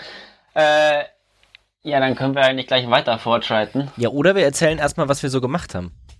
was wir so gemacht haben. Also ich habe Ja, Masterarbeit erzähl, fang geschrieben. an. Ja, ich habe Masterarbeit geschrieben. Und, oh, ich war äh, in der Therme Erding. Ah, Eine sehr schöne Therme. Kann ich nur empfehlen. Ähm, ich werde hier auch nicht gesponsert von denen, auch wenn sie es eigentlich tun sollten. Aber ähm, ja, war sehr schön. Also können wir auch gerne mal hingehen. äh, ich glaube, da war ich auch Ewigkeit nicht mehr. Aber Therme Erding ist cool. Ja. Als Ich vermisse immer, hin. noch, dass es das Bad Tölz, dass es das Alpamare in Bad Tölz nicht mehr gibt. Aber das sollten wir dazu sagen, dass die Therme Erding ein Thermalbad in der Nähe von München ist, weil Ja. wir ja hier auch in Nicaragua und in Norddeutschland gehört werden. Ach was, wer hört uns denn in Nicaragua? Ach, ich habe mir halt irgendein cooles Land aus der Hose Ach gezogen. so, okay. Mhm. Ich dachte schon, du hast jetzt irgendwie äh, irgendwo auf irgendwelche IP-Adressen Datenzugriff, von denen ich nichts weiß. Nein, Wird ja bei uns, glaube ich, gar nicht gelockt, oder? Wird das Land bei uns gelockt? das, die Infrastruktur betreibst doch du, das weiß ich doch nicht. Ja. so schaue ich jetzt mal schnell nach, während ihr äh, noch weiter erzählt, was ihr so gemacht habt. Leon, was hast du gemacht? Du warst in Mexiko. Ich war da auch noch Urlaub. Mexiko. Mexiko. Und ich habe einen Flug kompensiert. Hast du? Ah, und?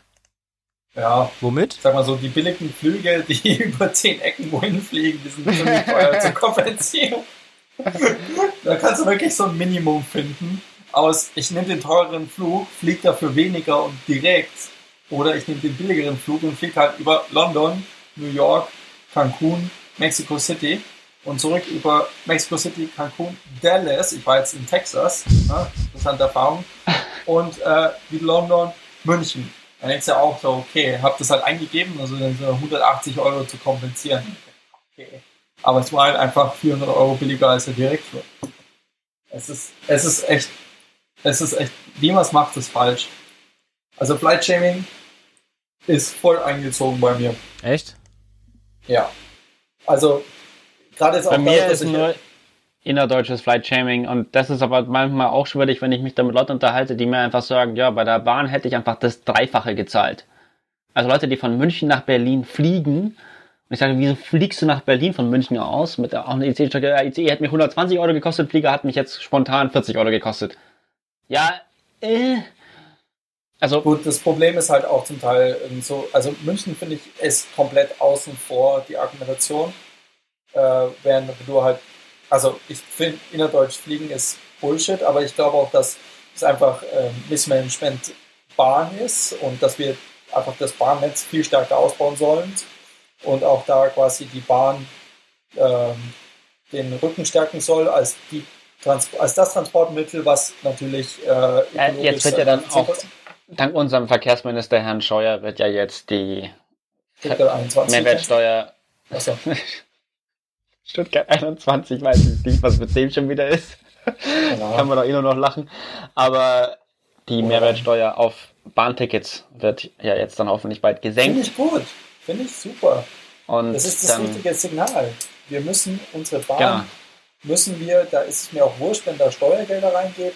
Es werden, in den letzten Jahren wurde das, das äh, Straßennetz um knapp 200.000 Kilometer ausgebaut, während das, das äh, äh, nicht 200, das, das äh, quasi um 20 Prozent ausgebaut, während das ähm, Bahnnetz geschrumpft ist. Ja, und dann denkst du auch so, oh. ja, und weil halt viele Strecken ähm, nach der Privatisierung, ich glaube 94, 93, wurden halt einfach eingestampft, weil dann mhm. so, weil, wie oft wird diese Weihe benutzt? Und vier, fünf Mal.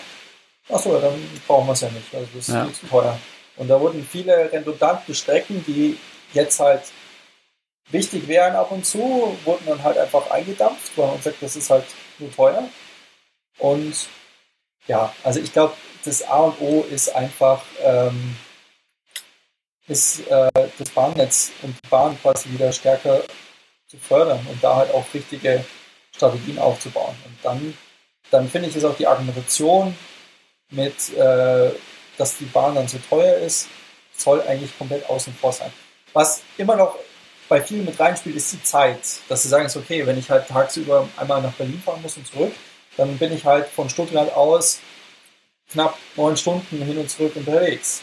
Ja. Mehr sogar. Fast zwölf. Ja. Das ist halt, wenn du Familienvater bist und eigentlich ganz gerne am Abend daheim sein möchtest, oder Familienmutter, mhm. Aber du fährst halt doch mittlerweile in viereinhalb Stunden oder vier Stunden von München nach das Berlin. Von Stuttgart also, aus. Das gilt jetzt auch nicht mehr so, finde ich, das Argument. Also von Stuttgart fährst du noch deutlich länger nach Berlin. Und dann hast du auch noch den Fall, ich habe das äh, von meiner Stiefmutter mitbekommen, von Arbeitskolleginnen von ihr, die ein halbes Jahr lang die Strecke Hamburg-Stuttgart gefahren sind und der ICE so unglaublich unzuverlässig war, dass er im Endeffekt jedes fünfte Mal ausgefallen ist, haben sie, glaube ich, dann im Schnitt gesehen.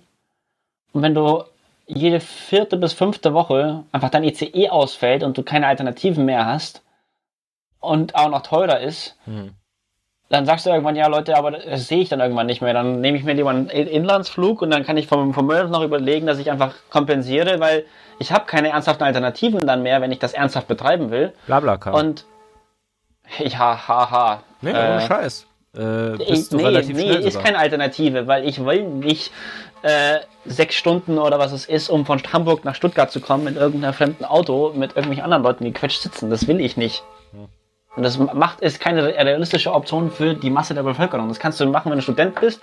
Das kannst du machen, wenn du dafür bereit bist. Aber wenn du dich auf der Straße umhörst, ob Leute dafür bereit wären, dann ist das ein sehr kleiner Anteil. Für die ist es in Ordnung, aber nicht, das kannst okay. du nicht der Bevölkerung nee, also, als Lösung verkaufen. Klar, das ist keine, keine äh, volle Lösung für die Situation, das ist mir schon klar. Ich finde halt zum Beispiel Blablacar äh, teilweise an oder meistens angenehmer als äh, ICE, weil ich finde einfach im ICE hast du mittlerweile dermaßen unangenehme Leute auch, ähm, dass ich da Blablacar einfach angenehm Interessant. Finde. Also ich habe hab ich mittlerweile, ich, ich fahre ja oft ICE nach Aschaffenburg von, von Augsburg aus, ne? Also zu meiner Mutter. Ja. Und ähm, ich habe extremst oft irgendwelche Junggesellenabschiede drin, irgendwelche Renten, also ja nicht Renten, irgendwelche äh, Männerkegelrunden, die dann irgendwie da in Bayern durch die Gegend fahren und dann halt äh, Hardcore am Saufen sind und halt sich echt daneben benehmen, äh, sehr laut sind auch. Auch im Ruheabteil habe ich halt ganz oft dann irgendwie, also gut, junge Familien kann man eigentlich keinen keinen ähm, Strick draus drehen, aber ich finde halt in einem Ruheabteil müssen jetzt halt auch nicht unbedingt mit schreienden Kindern drin sitzen also solche Sachen oder dann halt auch irgendwelche Banker oder sowas, die im Ruheabteil sitzen und telefonieren. Ja, hast du sie dann darauf angesprochen? Äh, gut, die Familie jetzt nicht, weil ich habe irgendwo auch Verständnis dafür, dass Kinder halt irgendwie schreien. Äh, die Leute, die da telefoniert haben, habe ich drauf angesprochen. Äh, der ist dann auch irgendwie vor die Tür gegangen, aber ich find's halt allein nervig, dass ich die Leute drauf ansprechen muss, muss ich ganz ehrlich gestehen, ja. Oder dass halt die dann irgendwie genervt da reagieren und ich habe auch keinen Bock, da irgendwie ähm, mich auf der einen Seite anpflaumen zu lassen oder auf der anderen Seite da irgendwie mit denen auseinandersetzen zu müssen, ja. Interessant. Ich könnte mir nicht vorstellen, dass ich, also ich finde ECE-Fahren super bequem und angenehm, weil ich einfach einen vernünftigen Sitz habe, der in der Regel deutlich bequemer ist. Ich habe mehr Beinfreiheit, ich habe ein Tischchen, ich habe Strom, ich habe WLAN. Ich kann einfach auch mal durch die Gegend stapfen. Das kann ich alles nicht, auch aufs Klo gehen, wie bei einem Auto. Von daher habe ich dann eine völlig gegenteilige Erfahrung, weil ich auch nicht diese Erfahrung habe mit lauter Idioten um, um mich rum. Also das habe ich auch nicht in den letzten ganzen Fahrten gehabt. Da also verstehe mich nicht falsch. Ich bin absoluter Zugfan, ja. Ich bin da voll der Fan von äh, Zügen eigentlich. Ähm, vielleicht nehme ich auch einfach nur die negativen Punkte sehr intensiv wahr und deswegen sind die halt das, was bei mir dann das Bestimmende ist. Äh, ich habe ja auch viele Zugfahrten, die halt gut laufen. Und was ich zum Beispiel überhaupt kein Problem mit habe, ist Verspätung. Ich finde, Verspätung bei der Deutschen Bahn tritt ab und zu mal auf, aber meistens sind es halt nur irgendwie so fünf oder zehn Minuten oder so. Und dann muss ich ganz ehrlich sagen, du im Auto passiert dir das so oft auch und du stehst dermaßen auf dem Staum im Auto, ja, dass ich das beim Zug eigentlich nicht wirklich schlimm finde. Und ähm, dass mein Zug wirklich komplett ausfällt oder irgendwas, das passiert so selten, finde ich. Also das sind Unfälle auf der Autobahn, finde ich häufiger. Ja, aber ich vergleiche einen Zug auch nicht mit dem Auto, sondern ich vergleiche einen Zug eher mit einem Flug. Weil ein Zug weiß ganz genau, wo er langfahren wird. Das, das ist ein System, das ist komplett reguliert, das ist auch zentral gesteuert, genauso wie eine Flugsicherung zentral fliehgesteuert. Ja, aber ein, Flug, ein Flieger kann ausweichen. Ich, ja, es kann ein Zug auch über eine Ausweichstrecke. Nee, nicht so wie ein Flieger. Nicht so grenzenlos wie ein Flieger, aber ich habe trotzdem nur bedingt Verständnis dafür, auch aus meiner Erfahrung in den Niederlanden, wo ich gewohnt habe für immerhin vier, fünf Monate, warum es in Deutschland nicht möglich ist, dass ich mit meinem blöden Zug irgendwie eine kurze Strecke von zwei Stunden fahren kann und der dann nicht schon wieder zehn Minuten Verspätung hat. So, das geht nicht. Weißt du, in den Niederlanden konnte ich problemlos eineinhalb, fast zwei Stunden von Delft nach Probleme, Eindhoven fahren. Und dann hatte ich da drei Minuten Umsteigezeit und es war völlig problemlos, weil der Zug kam irgendwie 30 Sekunden zu früh an und es hat einfach funktioniert. Ich so, ja, geil, läuft halt. In der Schweiz ist genauso, in Österreich ist genauso. Nur in Deutschland kriegen wir es nicht hin. Ja, es ist Instandhaltung, die da einfach scheiße läuft, das stimmt schon, ja die Instandhaltung ist tatsächlich das Problem. Ja. Ich weiß nicht, wie viele von den äh, 240 ICEs sind momentan nicht tauglich und alle. Es gibt kaum Züge, die äh, ohne Probleme losfahren. Ja. Es, es wurde nach der Reform wurden unglaublich viele Leute rausgeschmissen, weil man halt einfach gesagt hat, wir machen jetzt dieses, diesen Konzern, was kein Konzern ist, wir machen ihn börsentauglich. Ja. Äh, und man hat da einfach an den falschen Stellen gespart und wir fahren momentan das weitestgehend ja. aus. Ich meine, es ist, es ist machbar. Es ist rein technisch, es ist alles machbar. Es ist einfach, äh, momentan werden einfach die Probleme geflickt. Und äh, da sind wir wieder bei der Politik. Anstatt quasi eine Vision aufzubauen, wird quasi, werden die Probleme der letzten und der aktuellen Zeit werden, wird darauf reagiert. Und ähm, wird nicht gesagt, okay, wir haben jetzt hier eine Strategie für diesen Konzern. Wir glauben, dass die Bahn einen essentiellen Beitrag für die Energie, äh, für die Mobilität Wende beitragen kann. Wir spielen eine kleine Rolle, äh, um entsprechende Aufkommen im Verkehr, im Autoverkehr aufzufangen. Wir wollen das quasi als, ja. als, als das passiert nicht. Das passiert man, man könnte ja einfach sagen, wir wollen bis 2000, keine Ahnung, jetzt haben wir 2019, bis 2030 hätten wir gerne ein Fahrgastaufkommen erhöht um 30 Prozent, 30 Prozent niedrigere Ticketpreise und Verspätungen nur noch in 10 Prozent aller Verbindungen. Thema durch, gut, dann kannst du überlegen, was brauchen wir dafür. Oh, ist vielleicht zu teuer, vielleicht nach hinten schieben oder anders lösen. Aber einfach mal so, da wollen wir hin. So, okay, Bahn, machen wir. Also gut. die Deutsche Bahn hat da schon eine Vision und ich muss, also ich kritisiere sie oft, aber ich finde schon, dass sie auch in ihrem ähm, Bestreben, neue Märkte zu, äh, zu erschließen und da was zu tun, äh, sie sind schon dran. Also ich finde es scheiße, dass sie halt ihre Instandhaltung nicht im Griff haben oder zumindest gefühlt nicht im Na, Griff das haben sie, kein, sie haben kein Interesse in der Konstellation, in der sie sind. Doch, ich glaube schon, dass sie. Interesse dran haben. Nein, sie haben kein Interesse daran. Also es sagt mir jeder, der bei der Deutschen Bahn in diesem Bereich arbeitet, sagt mir da was anderes. Zugegeben, ich bei kenne da der nur drei Leute, der, der, bei der Instandhaltung, der, bei der Instandhaltung der Infrastruktur, der Schienen ist es so, dass wenn bei die den Bahn, Schienen, okay, ja. Das ist ja nicht Deutsche Bahn, das ist ja die äh, das ist Infrastruktur. Deutsche Bahnnetze, das ist Deutsche Bahn. Genau, ja. Aber das ist Das nicht. ist auch Deutsche Bahn. das ist Und aber das nicht, ist einer der großen Punkte, warum dauernd die Dinger verspätet sind, weil dann irgendwie dann Stellwerk ausfällt oder ähnlicher Mist. Ja, aber auch wir reden auch, also ich habe auch von den Zügen geredet, deswegen würde ich ganz gerne den Punkt von Martin hören. Also du hast Du hast Infrastructure, du hast Personenverkehr und du hast Logistics. Als Abgrenzung.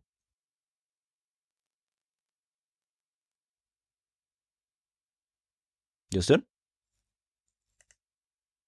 Die, die gehören alle zur Deutschen Bahn. Unternehmensbereiche sind das, ja. Also die gehören äh, zu dem DB-Konzern, ja. Sind aber eigene Gesellschaften. Ja. Ja, deswegen finde ich das schon wichtig, das zu unterscheiden, weil wo du recht hast, ist halt, dass die Infrastruktur äh, lange Zeit oder immer noch auch so arbeiten, dass halt Strecken äh, nicht äh, repariert werden, weil wenn sie komplett kaputt sind, dann zahlt das der Staat, ansonsten müssten sie es selber zahlen. Ähm, ja, aber das ist ja der nächste ja. Trugschluss. Ich, was ich nicht verstehe ist, die Deutsche Bahn ist eine 100%, hundertprozentige Tochter, könnte man fast sagen. Das ist ein Unternehmen, was zu 100% dem Staat gehört. mhm. und der Staat zieht da Geld 100 raus. ne? Prozent. Und die, die, die, die, die ultimative Weisungsbefugnis hat der Verkehrsminister. Ja. Jetzt verstehe ich nicht, wieso ein, ein pseudo-privates Unternehmen, dessen Aktien zu 100% beim Staat liegen, etwas dagegen haben sollte, dass sie, dass sie warten, weil dann der Staat wieder zahlt. Das ist so von der rechten Tasche, linke Tasche. Das ergibt keinen Mhm. Sinn. Nee, es ist immer noch ein eigener Konzern. Also das ist nicht der Staat. Ja, aber die Weisungen, wie zu, wie zu arbeiten ist als ultimativer Shareholder, ist der Staat. Und der Staat könnte problemlos in Form von einem Verkehrsminister definieren, ihr habt gefälligst, eure Instandhaltung vernünftig zu machen und nicht erst zu, zu, das so kaputt gehen zu lassen, bis dann der Staat das übernimmt. Das habt ihr gefälligst anders zu tun. Ja. Sonst tausche ich euch aus. Ja. Kann er ja machen. Kann er machen. halt er könnte auch anders agieren, weil der Staat äh, schreibt der Deutschen Bahn vor, wie viel Gewinn sie machen müssen pro Jahr. Was halt irgendwie auch schwierig ist. Das kann er machen, das können Großaktionäre auch machen, aber die meisten tun es nicht, weil es einfach äh, langfristig am Erfolg des Unternehmens sägt, wenn du ihm vorschreibst, du musst so und so viel Gewinn erwirtschaften. Ja. Ja, und das ist halt einfach auch, also ich verstehe schon auch, dass die da halt äh, dann auf der anderen Seite gucken, wo sie sparen können und ähm, sich das Geld in Anführungsstrichen wiederholen. Also ich habe, nee, ich habe kein Verständnis dafür. Ich find's immer noch nicht richtig. Aber ich find's halt auch schwierig, äh, hier diese, diese Vorgaben zu machen als Staat. Und äh, ich finde da einfach, ähm, ja, ich finde da sehr schwierig, dass der Staat da der Großaktionär ist und die Deutsche Bahn halt nicht, aber nicht arbeitet wie ein privates Unternehmen arbeiten würde, sondern immer noch teilweise wie ein Staatskonzern, auf der anderen Seite aber auch wieder privat. Also so eine ganz komische Mischung, die halt einfach, die funktioniert irgendwie, aber irgendwie halt auch nicht so ganz richtig und ist irgendwie ein bisschen scheiße. Ich meine, dass es Möglichkeiten gibt, ein äh, Unternehmen, das äh, Monopole verwalten, effizient, halbwegs effizient. Ich meine, Übertragungsnetzbetreiber sind ja letzten Endes auch nur Verwalter von äh, quasi einer großen Infrastruktur. Das ist natürlich eine ganz andere Aufgabe. Äh, man kann auch sagen, dass es denen, dass sie relativ viel Geld bekommen für das, was sie tun und sie versuchen trotzdem irgendwie diese Infrastruktur aufrechtzuerhalten. Aber die werden halt dieser Verantwortung, glaube ich, noch besser bewusst, habe ich das Gefühl, als irgendwie der Bahn. Ich glaube, das ist auch insofern Missmanagement und falsche Anreize äh, regulatorisch was zusammenkommen. Ähm, da gibt es auch, glaube ich, Unmengen an. Äh, da gab es eine ganz gute, ich packe es in die Show Notes, ähm, Anstaltfolge über die Bahn. Ähm, Ja, ja. also nicht über Stuttgart, ich glaube zum Teil über Stuttgart 21, aber ich glaube, da gab es noch eine, die nochmal dediziert für ja. äh, Missmanagement bei der Bahn war und warum falsche Anreize äh, überall gesetzt werden. Aber was ich Äh, mal, Ja. Was ich mich zum Beispiel auch frage, ist so, wir haben irgendwie ein Unwetter und das gibt's in Deutschland nun mal, wir haben halt immer wieder Unwetter in Deutschland. Und dann sind massiv Züge verspätet oder irgendwas, weil ein Baum auf die Gleise gefallen ist oder auf die Oberleitung. Ja, die wissen doch, wo die Gleise lang gehen. Wieso gibt es, also bös gesagt, wieso gibt es denn da Bäume, die auf die Gleise fallen können? Ja, das finde ich jetzt kein Argument, weil du hast immer noch mal externe. Problem ist halt auch, dass viele redundante Strecken und Weichen es nicht mehr gibt, die mittlerweile, oder beziehungsweise die halt früher in bestimmten Strecken dazu geführt haben, dass man halt sagt, okay, man kann jetzt hier ausweichen, man kann auf die zweite Strecke fahren in diesem Abschnitt. Man kann einen Güterzug äh, als ICE überholen, was ich jetzt glaube ich auch jetzt nicht der Regelfall ist, aber es soll vorkommen. Ähm, ja, sagen wir, das sind, das sind strukturelle Probleme. Ich würde jetzt gar nicht mal sagen, oh, es dürfen keine Bäume mehr ähm, am, an der Bahnstrecke stehen. Ich glaube, das wird es immer geben. Immer ja, aber du geben, kannst ja einen Abstand machen. Ein Baum fliegt nicht auf einmal 20 Meter durch die Gegend. Hm, teilweise schon, aber ich weiß, was du meinst. Also da hast du schon teilweise auch recht, dass es irgendwie komisch ist, dass da Bäume drauf fallen. Das stimmt schon. Äh, es ist immer komisch, aber jetzt war es, ich finde, ähm, da jetzt von vornherein auf, auf äh, Missmanagement auf höhere Ebene zurückzuschließen, finde ich jetzt ähm, nicht gerechtfertigt. Nö, ich ähm, war kein, kein Krieg am Management, das war einfach so, eine, ja, man kann so ein Problem auch lösen, bloß es wird halt ja. irgendwie nicht gelöst. Also ich war heute drei Stunden im Zug, weil Schienenersatzverkehr zwischen Bayreuth und Nürnberg ist und ich, weil ich mein Fahrrad mitnehmen wollte, nicht den Schienenersatzverkehrbus nehmen konnte und deswegen einmal über Lichtenfels, was im Norden von Bayreuth ist, dorthin fahren musste, um also quasi letzten Samstag, also gestern bin ich hingefahren, dann von Bayreuth nach Lichtenfels, dann nach Nürnberg und dann mit dem Zug. Das hat alles dann geklappt. Das hat, ich meine, man hatte dann die Umstände, ich habe mich darauf eingestellt, ich habe mich im Zug irgendwie wohlgefühlt. Ich glaube, ich habe im letzten Jahr über, auch arbeitsbedingt, über zweieinhalbtausend Euro in Zugtickets schon bereits mit einer Bahncard 50 ausgegeben. Äh, ich bin extrem viel gefahren, ich bin immer gerne drin. Also ich glaube, das muss man schon sagen. Für mich ist Bahnfahren immer noch auch ein positives Gefühl, trotz dieser ganzen Kritik, die ich jetzt geäußert habe, nur um ein bisschen in, in Relation zu setzen. Ähm, Dann können wir jetzt zu How Not to Get Scammed on eBay fortschreiten. Oder war noch was? Ja, passt schon. Das war einfach nur wieder ein Rant. Das ist ein bisschen abgeschweift. Ähm, wo wolltest du weitermachen? Bei? Ist How Not besser? to Get Scammed on eBay. How not to get, ja. Also bezüglich Züge, ganz kurz, ich sehe es auch kritisch, aber irgendwo sehe ich auch positive Punkte an der Deutschen Bahn und ich mag die Deutsche Bahn. Ähm, ein, eine Frage hätte ich noch und zwar, ich erinnere mich dunkel, dass 2015 mal irgendwie gefordert wurde, dass äh, irgendwie die Managergehälter an der Verspätung festgemacht werden oder irgendwie die Prämien da an die, also die Vergütung da irgendwie an die an die Durchschnittsverspätung gekoppelt ist. Ist das eigentlich passiert? Weiß das einer von euch? Ist mir nichts bekannt. Okay, weil das wäre ja mal sehr interessant, also ob sich dann die Verspätung dann auch verbessert hat oder nicht, weil dann hätten sie ja Ich hätte ja mal eher vermutet, dass sich dann die Definition von Verspätung ändert. Ah, ja, wahrscheinlich. Ja. Oder die Boni sich erhöhen und das Gehalt sich. Äh, ja, irgendwie sowas. Nee, okay. Ähm, das hätte mich jetzt gerade interessiert. Vielleicht kann ich das fürs nächste Mal noch recherchieren. Falls ich da irgendwie äh, was dazu finde, dann sage ich das nächste Mal noch. Ähm, ja, How Not to Get Scammed on eBay. Wer hat denn das reingestellt von euch? Das war ich. ja, aber ja. was passiert oder wie? Ja.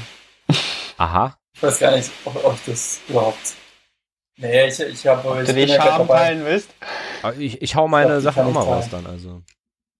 Ähm, nee, nee, die kann ich dann teilen. Das ist ja für, ist ja der, der gute Zweck dahinter ist ja, dass ihr dann lernt, wie man nicht gescannt wird auf ja, oder wie man richtig scannen. Oder wie wir dich scammen können. Genau. oder wir, hallo, das würde aber dann, das würde ja dann voraussetzen, dass meine Lernkurve negativ, äh, eine negative Steigung hat. Das äh, würde ich jetzt mal nicht ähm, voraussetzen. Ich glaube, manchen Dingen hat sie eine äh, stagnierende Steigung. Ähm, eine stagnierende Steigung, du bist auch so eine stagnierende Steigung. Also ich will zu sagen, dass sie.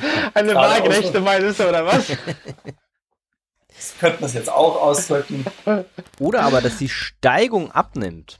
Also, dass es zwar immer noch steigt, aber weniger stark als davor. Ja, wahrscheinlich. Das ist ah, dann Abnehmen, Grenznutzen. Grenz, Lernkurve, Lernnutzen, so. Nee, also, äh, long, long story short, ich wollte mir einen neuen Laptop kaufen, habe entsprechend nach Angeboten gesucht, ähm, habe auch ein, ein sehr attraktives Angebot gefunden, habe auch entsprechend vorsichtig schon ein paar Sachen geprüft, bevor ich da irgendwie gesagt habe, ich gehe da jetzt auch sofort kaufen. Privater Verkäufer, ähm, habe da quasi Bilder mal rückwärts gesucht, eBay, ob die nicht irgendwo rausge, ähm, rauskopiert worden sind aus anderen Angeboten, was ja manchmal der Fall ist. Ich habe geschaut, wo der Anbieter herkommt, ähm, ob es irgendwelche Informationen gibt. eBay sei aber sehr, sagen wir mal, vorsichtig, was da persönliche Daten angeht. Ähm, habe dann auch quasi, nachdem ich das Angebot, es war dann sofort kaufen bzw. Preisvorschlag, äh, habe dann quasi mit der Person geschrieben, habe da auch irgendwie ein gutes Gefühl gehabt, ähm, wie sie schreibt. Also es war eine Frau, ähm, also vermeintlich, weiß ich nicht, wer es dann letztendlich war, aber zumindest hat die Person als eine Frau rausgegeben, ähm, hat dann auch entsprechend ähm, authentisch immer quasi gesagt, so warum sie jetzt hier nicht PayPal macht, oder beziehungsweise ähm, eine Nachname. Gut, dann habe ich mich informiert, Nachname ist tendenziell auch anfällig dafür, dass man, keine Ahnung, eine Packung voller äh, Reis bekommt oder keine Ahnung, irgendwelchen Sachen, die man halt nicht bestellt hat. Mhm. Ähm, alles nicht ganz so einfach. Und dann habe ich gesagt, okay, ich mache eine Überweisung. Ähm, und dann habe ich diese Überweisung getätigt. Und ähm, dann kam die Nachricht, ja, ich habe es gerade zur Post gebracht. Und dann habe ich so, okay, können Sie mir die Sendungsnummer mitteilen? Und dann habe ich nie wieder was gehört. Und angekommen ist auch nichts. Und äh, ich natürlich habe erstmal das Ganze an eBay gemeldet. eBay hat mir gesagt, so, oh, äh, kein eBay-Käuferschutz. Also immer schauen, dass du eBay-Käuferschutz dabei hast, weil dann hast du nämlich zumindest schon mal die Möglichkeit, irgendwie eBay einzuschalten. Die hatte ich gar nicht. Also eBay hat nur gesagt, so, ja, wenn Sie ein Problem haben, hier können Sie mit dem Verkäufer schreiben. Alter. Und so, okay. okay. Und da habe ich halt ewig geschaut, ob dann immer mal, dann hieß es, ja, hier können Sie eine Anfrage öffnen, nach so und so vielen Tagen schaltet sich dann eBay ein. eBay hat sich nie eingeschaltet. Ich habe irgendwann eine E-Mail bekommen, so, ja, Ihre Anfrage ist jetzt geschlossen worden. Und ich so, okay. Und dann habe ich halt kurz an, habe ich bei meiner Bank angerufen, habe gesagt, ja, äh, ich habe hier da, da, da, folgender Fall. Die haben dann quasi eine Anfrage auf Rücküberweisung gestellt. Das wurde dann, ähm, wurde dann quasi abgelehnt, aber dann wurde mir der Name und die Adresse der Person, welche nicht mit der übereingestimmt hat, die mir genannt worden ist, äh, als mir quasi Kontodaten ähm, gesandt wurden. Und dann habe ich schon gemerkt, okay, das äh, ist ähm, super fishy. Dann, habe ich, dann fand ich das ganz cool. Man kann nämlich äh, bei der Polizei online äh, eBay-Betrug nämlich bereits zur Strafanzeige stellen, muss dann zur Polizei gehen. Es geht mittlerweile alles über ein Online-Formular, was speziell auf eBay äh, quasi gemünzt ist. Also auf alle möglichen Portale, aber eBay ist natürlich einer der Kerntreiber, glaube ich, gewesen, warum die das eingerichtet haben und äh, habe denen dann auch die Informationen geschickt von der Person. Habe dann gesagt, so, ich habe noch folgenden Hinweis bekommen von meiner Bank. Und jetzt habe ich quasi ein Schreiben vorliegen, dass es jetzt bei der Staatsanwaltschaft, Staatsanwaltschaft in Stuttgart liegt. Und die haben sich die Person anscheinend schon ähm, rausgesucht, weil ich habe interessanterweise die Person auf dem, ähm, also das Ganze, das kann ich sagen, das war die Fidor Bank, ähm, da gab es ja, das habe ich auch erst im Nachhinein erfahren, ich dachte, das war nur das Problem mit N26. Äh, Justin hat mich dann noch mittlerweile eigentlich vornherein schon hat das erwähnt gehabt, aber ich habe es irgendwie überhört. Mit Fidobank gab es dann auch Probleme, dass sie nicht nachweisen konnten, äh, Identitäten äh, nicht überprüfen konnten, weil dieses äh, ID-Verfahren irgendwie nicht ganz wasserdicht ist. Ähm, und jetzt ist es halt so, ich habe den Namen, den meine Bank mir quasi mitgeteilt hat, an die Staatsanwaltschaft weitergegeben. Und der hatte keinen Mittelnamen. Also da war nur quasi Vorname, Nachname. Und jetzt in dem Schreiben vom, von der Staatsanwaltschaft, da wurde schon ein, ein Mittelname quasi genannt. Das heißt, der haben sie anscheinend schon einer Person zuordnen können. Es kann natürlich sein, dass die Identität von der Person missbraucht worden ist, um dieses Bankkonto zu öffnen. Deswegen es kann sein, dass ich mein Geld nie wieder sehe habe mich jetzt damit schon abgefunden. Ich habe Live Lesson learned. Ähm, ich werde nie wieder was bei eBay kaufen. Nein, ich werde nur noch Sachen. Next Stop, eBay Kleinanzeigen. also, ja, jetzt habe ich kurz an, habe ich mir jetzt äh, den gleichen Laptop ich mir aber bei Apple gekauft. Ich mir geht kein Risiko mehr an. Ich brauche einen neuen Laptop und mich hat das jetzt so aufgeregt. Ich glaube, ich ich werde erst wohl finden, wenn ich einen Laptop vor mir stehen habe. Mal schauen, vielleicht kommt noch irgendwas dabei raus. Ich glaube es ja nicht. Mhm. Also, ähm, aber ich fand, ja.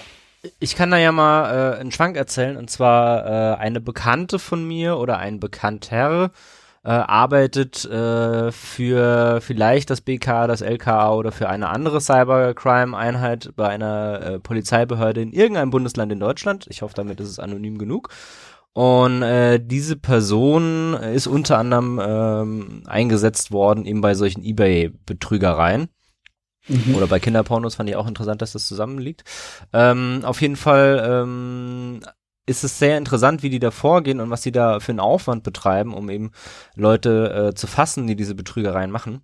Und zwar mhm. ging es da darum, dass jemand ähm, Pakete bestellt und dann die Rechnung nicht bezahlt und dann eben die Produkte praktisch bekommt. Und also äh, als Käufer da äh, scammt, also die Verkäufer scammt.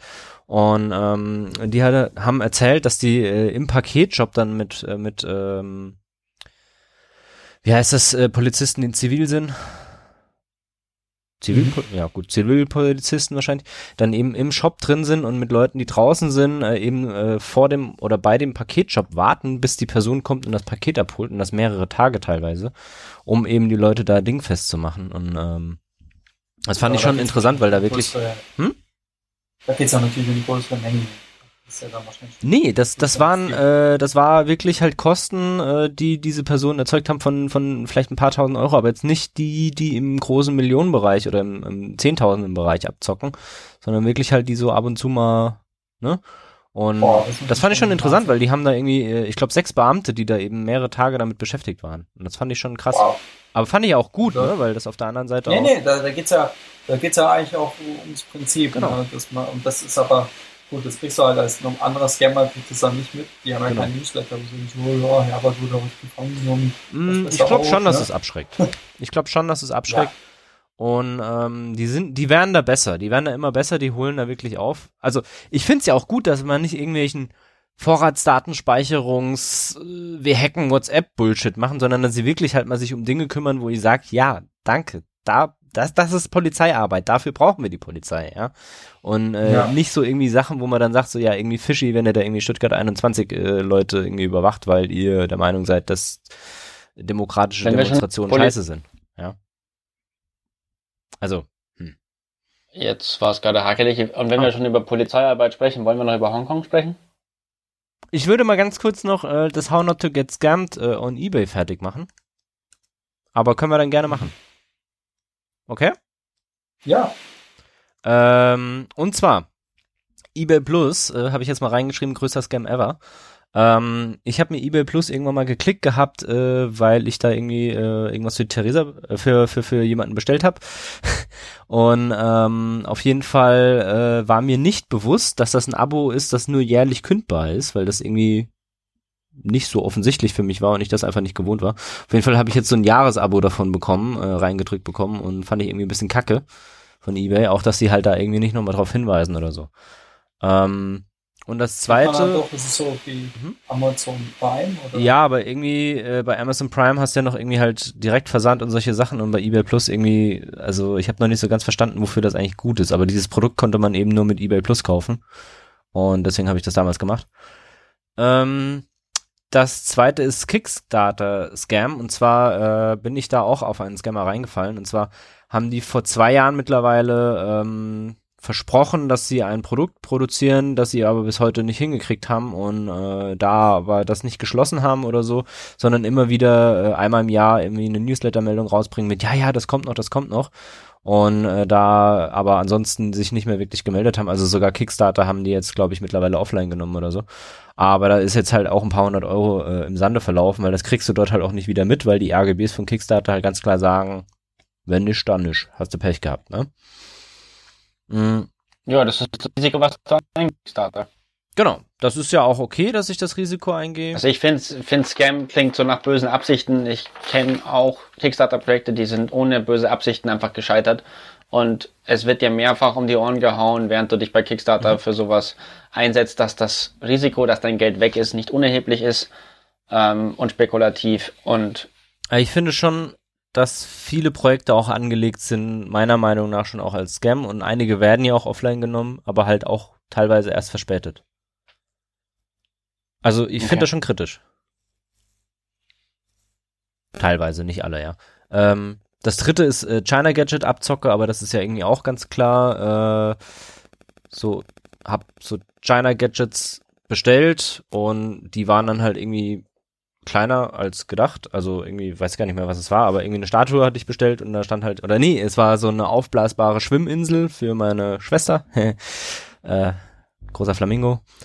Ähm, und das kam dann so ein kleiner Dosenflamingo, ja. Und das war halt irgendwie so, ja, eigentlich habt ihr andere Größen reingeschrieben und dann kam halt nicht so ein großer, sondern so ein kleiner. Und das war irgendwie ein bisschen doof. also da auch aufpassen auf den China-Seiten. Kommen manchmal auch nicht die Sachen, die man bestellt hat. Gut, das war's schon. Nicht so cool wie das von dir, Leon, aber immerhin da. Na. Hongkong. Das wäre nicht passiert. Naja. Hongkong. Ja, was ich sehr spannend finde bei Hongkong ist, wie, wie unterschiedlich Medien das berichten und den Fokus anders legen. Ich selbst verfolge die Hongkong-Proteste seit drei bis vier Wochen intensiver auf Twitter von Leuten vor Ort, die auch Journalisten sind, auch in zum Beispiel Quartz ähm, veröffentlichen oder auch äh, einen witzigerweise einen Betreiber von einer Bookmarking-Seite, der zu viel Zeit hat und da dann einfach hingeflogen ist und von vor Ort berichtet, was er immer mal wieder macht. Aber ich fand es sehr interessant zu sehen, die Unterschiede zwischen dem, was ich von verschiedensten Twitter-Accounts und allgemein sowohl im Bild und Ton sehe und den, dem, den Eindrücken und dann in den deutschen Medien zum Beispiel sehe. Also wenn ich mir da heute die Meldung angeschaut habe, wo dann wieder beschrieben worden ist, dass diese und jene Person doch von der Organisation sei, die doch komplett diese ganzen Märsche jetzt organisiert hätte und die Dachorganisation wäre, dann ist das, dann ist das eine fundamental andere Ansicht darüber, wie das dort vonstatten geht, als die, die ich auf Twitter von Leuten vor Ort mitbekomme, sofern man denen glauben kann. Bei denen, die ich, ich da folge, glaube ich durchaus. Da gibt es auch die beliebten chinesischen Fake-Accounts, die äh, tatsächlich daran Gegenpropaganda machen. Das ist im Moment ein sehr heikles Feld. Äh, Global Times ist ja die chinesische Sprachrohr in der Hinsicht, die dann auch eine sehr aktive Propaganda-Politik äh, betreiben. Aber das, was ich bisher gesehen habe und auch an, an, an, an Eindruck bekommen habe, ist, dass es ein, und deshalb auch so schwer für die Chinesen und für für, für die Hongkonger Regierung zu handeln, ist, dass es so dezentral ist, dass es eine kopflose Bewegung ist. Und wenn ich dann im Heute-Journal ein Gespräch sehe, wo davon gesprochen wird, dass das ja die Organisation sei, die alle Märsche organisiert hätte und dann wieder der Kopf sei, dann passt das nicht zusammen. Dann hat einer von beiden irgendwie was Unrecht. Und im, so wie ich es im Moment sehe, scheint es mir, dass die Darstellung in den, in den großen Medien, also in den deutschen Medien, weil das habe ich jetzt nur in dem ZDF so gesehen, aber nicht unbedingt, wenn ich auf Quartz lese von Leuten on the ground, wenn ich im Atlantic lese, selbst wenn ich eine New York Times lese, die teilweise wieder irgendwie so einen Schmarrn schreibt, von wegen es gäbe in Hongkong keine Graffiti und keine Post-its und dann siehst du einfach so nur so Bilder ohne Ende von Graffiti und Post-its aus Hongkong. Das ergibt auch nicht wirklich Sinn. Also da fand ich, fand ich die, die Diskrepanz sehr spannend wieder zwischen der Genauigkeit der Berichterstattung und der, und der der, der Bildgebung, also des Framings und dem, was ich sonst so sehe im Moment über meine eigenen Nachrichtenquellen. Das so der Medien-Meta-Rant. Und allgemein finde ich es faszinierend, wie Hongkong es geschafft hat. Hat, glaube ich, 4 Millionen Einwohner ungefähr und 1,8 Millionen sind absolut friedlich ja. durch die Straßen gegangen. Die Regierung hat war denen egal, hat sich nicht gerührt, auf ihre Forderung eingegangen oder irgendwas. Was im Endeffekt dazu geführt hat, dass in den ganzen Telegram-Gruppen, die massiv zur Organisation verwendet werden, dieser Proteste, dann halt so die Quintessenz auch war, so, naja, wenn die friedlichen Proteste nichts bringen, dann müssen wir mehr in die Offensive gehen. Das Faszinierende ist, ich kann auch einen Artikel verlinken ähm, von der Person, die ich beschrieben habe, äh, die da on the ground ist. Äh, das, das Faszinierende ist, dass diese, dass diese Protestbewegung zwar aus mehreren Lagern besteht, die einen sind eher die friedlichen, die anderen sind die, die auf Konfrontation aus sind, aber was die gelernt haben aus der Regenschirm-Protestbewegung von vor drei oder vier Jahren, was es war, war, dass sie verwundbar sind, wenn sie Anführer haben, den man wegknasten kann. Und dass sobald sie untereinander auseinanderdividiert und getrennt werden, quasi, weil das sagen, wir wollen das erreichen, aber nicht so wie die da drüben, dass sie dann verloren haben. Das heißt, wir haben in Hongkong im Moment das faszinierende Bild, soweit ich bisher gesehen habe, dass die, die, die friedlichen, Protest, die friedlichen Protestierenden dann anfangen, zu den zu den aggressiv und Konfrontationssuchenden zusammenzuhalten, weil sie sagen, wir finden es zwar nicht unbedingt richtig, wie er das macht, aber wir wissen, dass wir auf jeden Fall verloren haben, wenn wir uns nicht gegenseitig unterstützen. Und genauso war es zum Beispiel bei dem 1,8 Millionen äh, äh, äh, Marsch, wo ganz bewusst die Konfrontationssuchenden sich zurückgehalten haben, auch wie das kommuniziert worden ist intern, weil sie gesagt haben, okay, wir gehen in die Richtung, weil wir wissen, dann halten wir zusammen. Und das, das, das ist wahnsinnig faszinierend. Ähm, wie, wie sich das auch organisieren kann und auch wie, wie unglaublich freundlich und sauber dann auch diese Stadt danach doch wieder ist, wo es dann bei diesen ganzen friedlichen Märschen danach die Leute durchgegangen sind und alles aufgeräumt haben und allgemein, also ich habe verlinkt dann einen sehr interessanten Artikel, empfehle ich jeden, den mal zu lesen. Ähm, das ist äh, das ist der Idle Word Idle Words Artikel, äh, sehr sehr lesenswert. Okay, ich habe gerade auch was verlinkt von heiße.de. Und zwar einer der Missing Links Artikel von denen. Und ähm, da geht es nochmal ein bisschen mehr um die Taktiken und die Strategie, die die ähm, Demonstranten fahren. Und zwar äh, haben sie eben auch aus dieser äh, Regenschirmbewegung raus gesehen, dass sie eben auch verwundbar sind, wenn sie als großer Pulk auftreten, beziehungsweise das haben sie eben in den letzten äh, Wochen ja auch gemerkt, ähm, dass wenn sie als großer organisierter Pulk auftreten, äh, der eben äh, im Vorfeld geplant ist, dass sie dann eben auch angreifbar sind, weil dann eben äh, besser darauf eingegangen werden kann und weil es eben scheinbar auch so Verbindungen ähm, zu den Triaden gab. Also es gab mal so einen Vorfall, wo eben irgendwelche Leute in weiß gekleidet, glaube ich, dann auf einmal auf die Demonstranten mit Stöcken losgegangen sind und sowas und das muss wohl äh, ja aus ähm, der organisierten Kriminalität gekommen sein. Also weiß halt natürlich auch nicht, ob das stimmt, was da Heise schreibt, ne, aber es klang jetzt irgendwie für mich schon logisch und auf jeden Fall auch interessant. Und ähm, sie sind jetzt mehr zu diesem äh, Sun Tzu-Ding übergegangen, zu sagen, oder Bruce Lee-Ding übergegangen, zu sagen, sei wie Wasser und ähnlich verhalten sie sich scheinbar gerade auch, dass sie eben ähm, sehr das schnell. Das ist ein ganz großer Punkt, ja. ja. Be Water. Be Water genau. wird immer wieder kandidiert. Mhm, und dass sie eben sehr schnelle Aktionen machen, die eben mit wenig Vorlaufzeit stattfinden, teilweise auch mit kleineren Gruppen, aber über, die, über das gesamte Stadtgebiet verteilt und dadurch eben äh, sehr fließend sind und dadurch auch sehr schwer greifbar sind. Und die Organisation findet mittlerweile auch eben nicht nur über diese äh, Messenger-Dienst statt, sondern eben auch über Sachen wie Tinder oder über Pokémon Go. Und da gab es so witzige Geschichten, dass eben äh, eine größere äh, Gruppierung in einem Park sich versammelt hat und die Polizei das eigentlich auflösen wollte. Und dann die ganzen Leute gesagt haben, hey, was wollt ihr denn? Wir spielen doch nur Pokémon Go und alle Pokémon Go offen hatten, aber die darüber eigentlich dann auch kommuniziert haben und das als Rechtfertigung genommen haben, um da eben ihre, äh, ihre Blockade oder ihren, ihren äh, Streik zum Ausdruck zu bringen. Und ähm, dass sowas immer mehr zum. Hm? Dass die Pokémon Go nutzen. Ja. Und eben, also sie verwenden da einige, einige Low-Tech-Sachen auch, um eben gegen diesen Überwachungsapparat äh, vorzugehen, der ja auch ähm, nach dieser Regenschirmbewegung immer stärker ausgebaut wurde.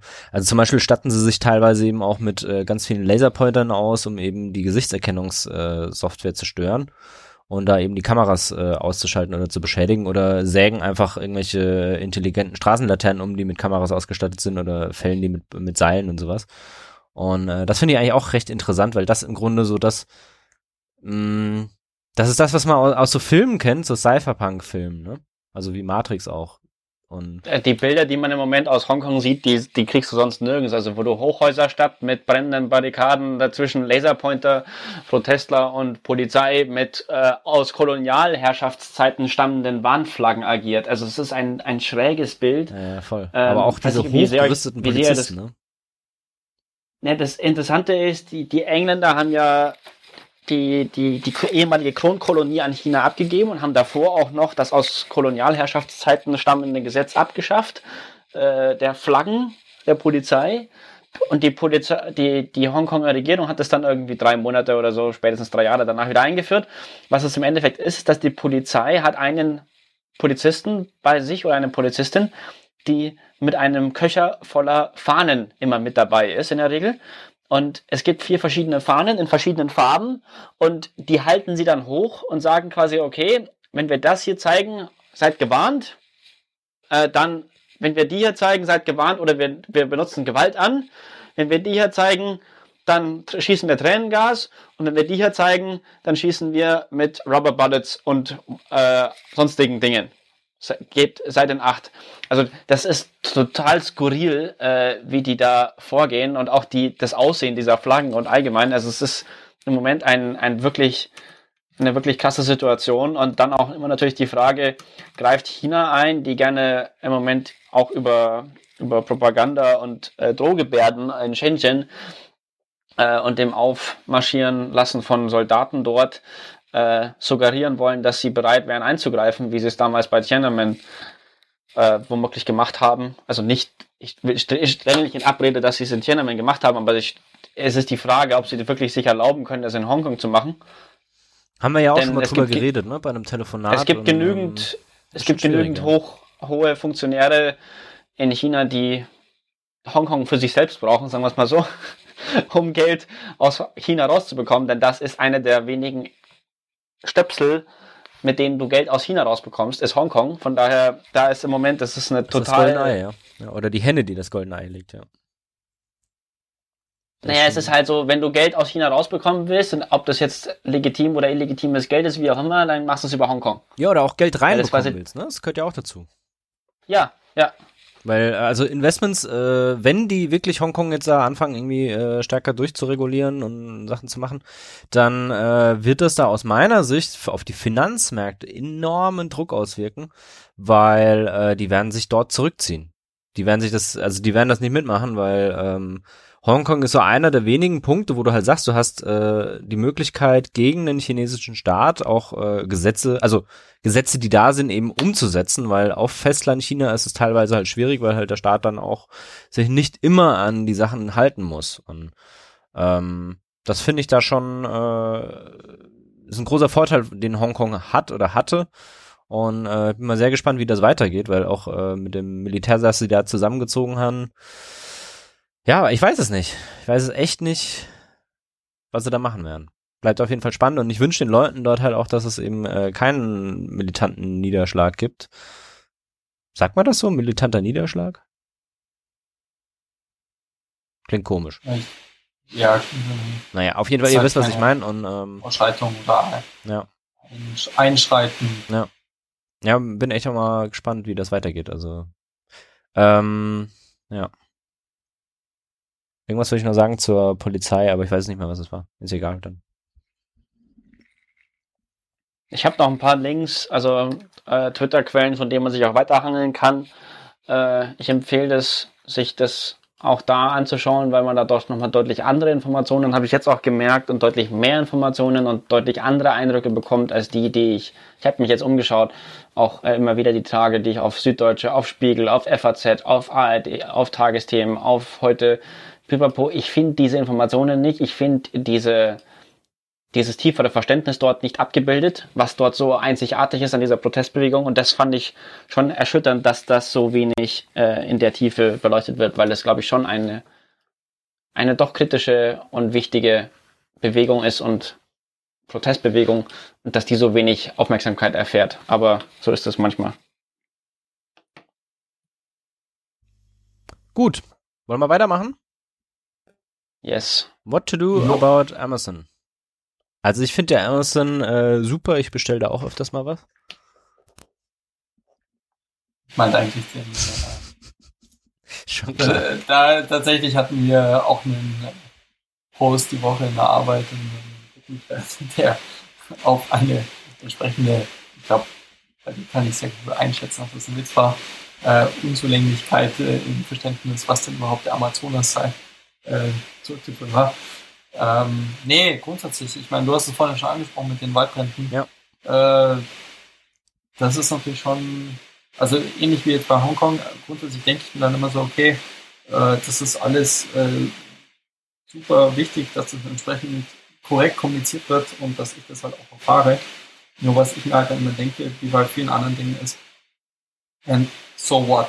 So what now? Also, Habt ihr den Artikel gelesen, den, der das massiv kritisiert, die ganze Berichterstattung? Nö, den von zu Forbes Hongkong oder zu, nee, zu, zum Amazon. Also da gibt es auf Forbes, die durchaus nicht jetzt für schlechten Journalismus bekannt wären, ähm, sondern passablen Journalismus mindestens, einen äh, Artikel, der mal sukzessive damit durchgeht, was eigentlich im Moment über den Amazonas beschrieben wird und wie das, wie große Teile davon einfach misleading, also quasi irreführend bis falsch sind. Und das eigentlich dann am Endeffekt womöglich sogar schadhafter ist, weil danach die Leute sagen, dann kann ich mich überhaupt nicht vertrauen. Wenn sie das nächste Mal sagen, ist es dann tatsächlich so, dann sagen, ja, das ist wieder wie letztes Mal. Ja, ähm, ich habe ihn nicht gelesen, weil der jetzt äh, gerade eben von dir erst gepostet wurde und äh, ich den vorher einfach nicht gesehen hatte. Ähm, aber ich sehe halt auch viele Probleme bei den Äußerungen und ähm, also insbesondere auch das Thema äh, Lunge der Welt ist dann halt fragwürdig, ob, also ich finde den Amazonas wichtig und ich finde es schlimm, dass dort eben gerade sehr viel brennt, ja. Ähm, inwieweit das jetzt auch abhängig ist von, dem Politi äh, von der Politik, die in Bolivien und äh, Brasilien umgesetzt wurde, also dass eben Brandrodungen im großen Stil zugelassen wurden.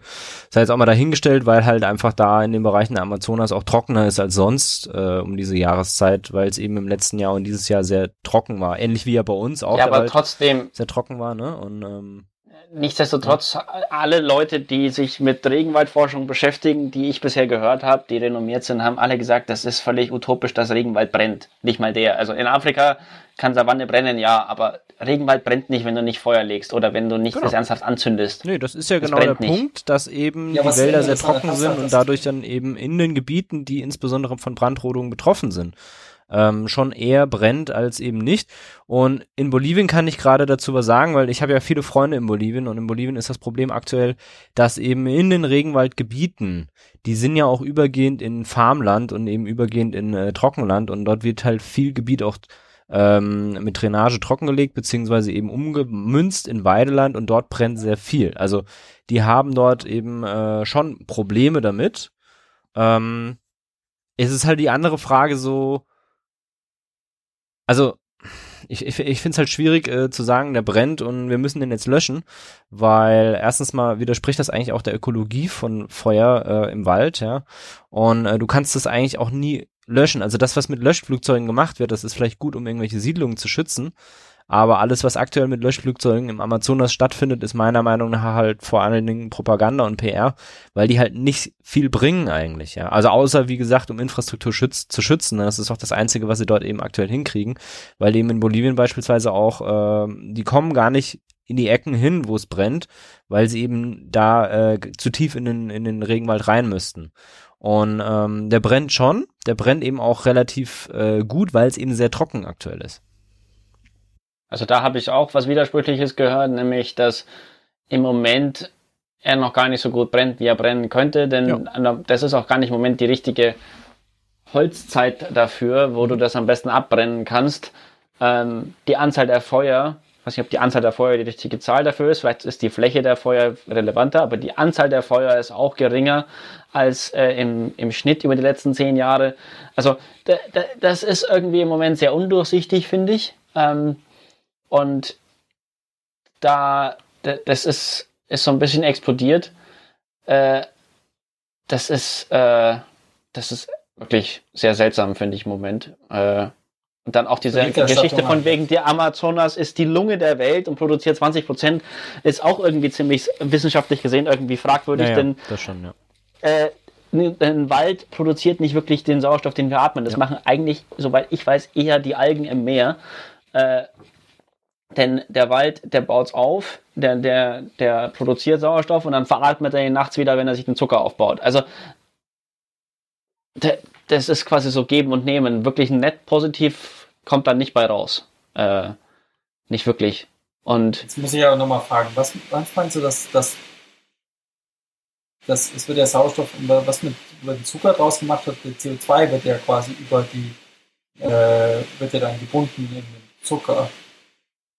Also ein Baum hat entweder, also ein Baum produziert Sauerstoff, aber irgendwann, wenn er dann den Zucker, den er aufgebaut hat, verstoffwechselt, der lebt ja, der Baum, ja. Äh, dann, dann braucht er wieder Sauerstoff. Das heißt, den Sauerstoff, den er tagsüber produziert, den verbraucht er nachts wieder. In großen Teilen. Aber also net positiv von, Sa also Sauerstoff wird nicht unbedingt in Wäldern produziert, den wir atmen würden. Ja, aber das es ist positiv. Und es sind auch nicht nur Bäume, die in diesen Ländern sind, also in diesen Bereichen sind. Das ist ja. Äh, ich rede von, von normalen Holzarten und alles, genau. was hölzern ist. Und genau. bei denen ist es das Gleiche. Die, wenn die, die, die produzieren ja. Sauerstoff und dann verbrauchen sie ihn auch wieder.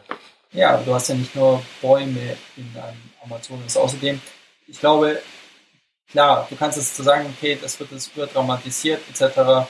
Ähm, nichtsdestotrotz, es geht um grundlegende Dinge. Wenn wir es nicht schaffen, einen Amazonas zu retten, ähm, der gewisserweise auch nicht nur für den, also, also dieses Argument Lunge der Welt ist, sagen wir mal, hingestellt, aber es geht auch um Biodiversität, es geht um, ähm, ja, es geht um eigentlich ein Signaling, dass eigentlich jetzt, jetzt erst recht müssen wir anfangen, entsprechende Maßnahmen um äh, Umwelt zu schützen, starten. Und jetzt schaffen wir es nicht mal quasi den Amazonas, der ungeachtet dessen, ob er jetzt unsere Lunge in der Welt ist oder nicht, extrem wichtig für unseren ähm, äh, oder einen enorm wichtigen Beitrag schon auch zum Klima.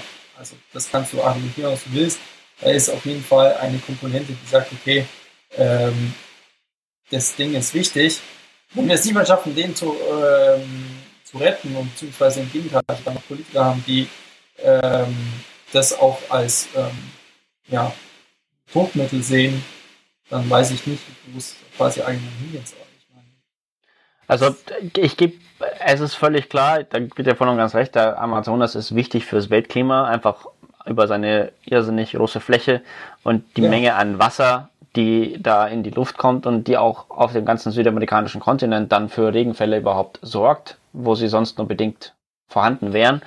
Ähm, und die auch das europäische Klima, soweit ich weiß, indirekt mit beeinflussen, beziehungsweise das afrikanische. Und nichtsdestotrotz ist die Medienberichterstattung in der ganzen Geschichte, wenn ich mir dann das so anschaue, so okay. Äh, zum Beispiel die, die, die Deforestation, also die Entwaldung, äh, ist in ähm, äh, ist in den Anfang der 2000er massiv einge, äh, eingebrochen. Und zwar um 70 Prozent von 2004 bis 2012.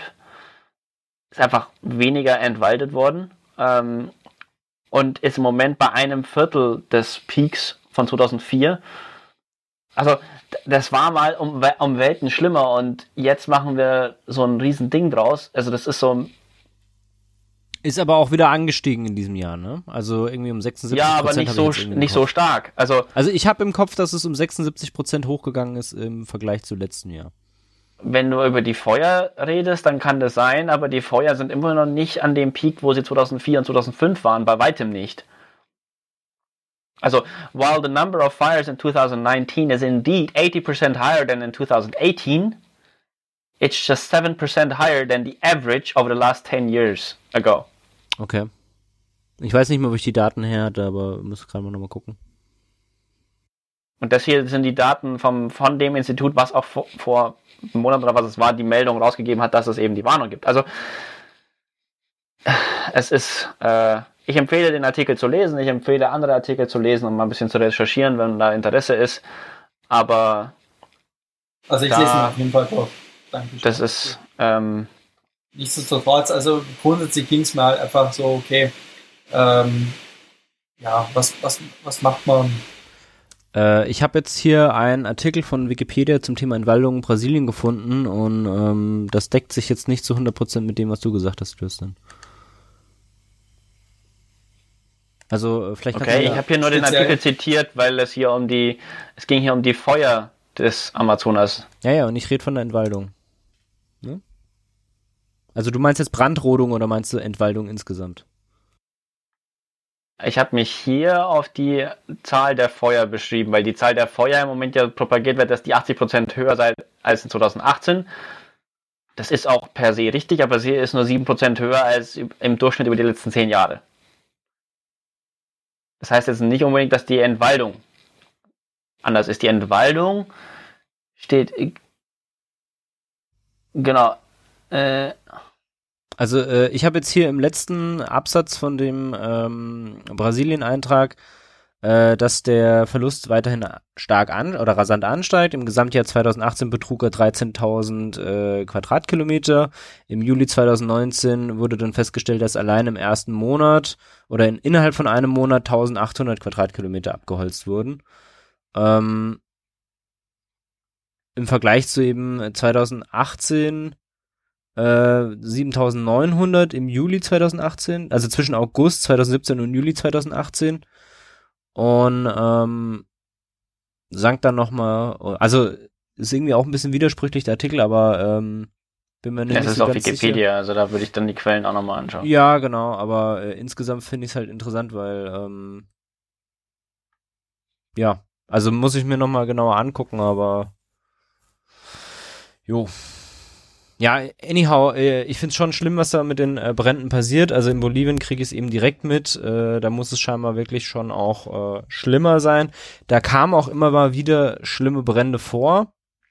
Ähm, aktuell trifft's halt äh, eher den Regenwald, was vorher nicht der Fall war. Vorher hat mehr so ähm, die Steppenbereiche gebrannt. Also es gibt da eben, wo ich auch ein Jahr lang war in Tarija, gibt's den Gran Chaco nennt sich das und das ist halt viel weil, also viel, ähm, ja, Steppe. Und die brennt halt relativ gut und da hatten sie halt oft Probleme äh, mit Feuern, weil dann doch einiges weggebrannt ist und eben auch Siedlungen dann da Probleme bekommen haben.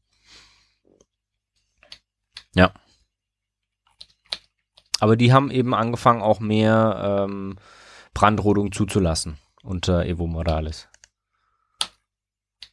Und ähm, ja, ich habe euch mal die ähm, NASA Earth äh, Data äh, Sachen geschickt. Also es gibt verschiedene Satelliten, die eben hier so Thermalauflösungen äh, und Thermalansichten ermöglichen. Und äh, einer davon ist äh, Firms und der andere ist äh, Modis und gibt noch irgendwie einen I INWDS oder sowas. Und äh, wenn man sich die mal anschaut, dann fand ich das schon immer sehr interessant, weil im, also du hast schon gesehen, dass im Amazonas viel, äh, viele rote Punkte sind. Aber ich fand es auch interessant, weil du eben in Afrika viel mehr hast. Also, wenn ihr da mal reingucken wollt, äh, ich kann mir das noch nicht so ganz erklären. Brennt's irgendwie in Afrika gerade auch? Haben die auch Waldbrände? Mhm. Weiß ich das wäre so ein typischer, das wäre schon auch wieder so ein typischer äh, Misslead, äh, dass man jetzt auf eine Sache sehr stark aufmerksam ja. gemacht wird naja, war ja in Sibirien so, ne? Also ähm, das, was im, im Amazonas brennt, das ist ja in viel größerer Größenordnung, ist ja in Sibirien ähm, im Bereich der Permafrostböden, hat's ja auch gebrannt, eben in dieser, wie nennt man das? Ähm, wie nennt man das, was in Sibirien gebrannt hat? Permafrostboden. Ja, aber die Wälder, die haben doch einen ganz bestimmten Namen. Ah, wie heißt denn das? Tundra. Also ich, ah. Tundra heißt das, glaube ich, ja. Und ähm, da ist ja viel mehr Fläche verbrannt als im Amazonas. Und deswegen finde ich das halt schon schwierig, dass sich eben alle, also da gab es ja so begrenzte Medienaufmerksamkeit und für den Amazonas gibt es jetzt viel mehr Aufmerksamkeit. Fand ich irgendwie auch interessant. Also, ja. Mhm. Ja, das ist grundsätzlich, wir haben so einen gewissen Bias, der natürlich auch durch die äh, Medien einfach äh, gelenkt wird. Und äh, ja, aber ich finde, das ist dann gerade wichtig, solche Sachen können uns ja dann anregen, äh, grundsätzlich mal solche Sachen zu hinterfragen und zu recherchieren, okay, wie steht das denn jetzt im Gesamtkontext und so weiter. Also ähm, ist halt immer mit sehr viel Aufwand verbunden, aber ich glaube, das ist halt extrem wichtig. Deswegen ist ja gut, dass wir darüber reden. Und dann äh, weiß ich jetzt zum Beispiel äh, auch wieder mehr.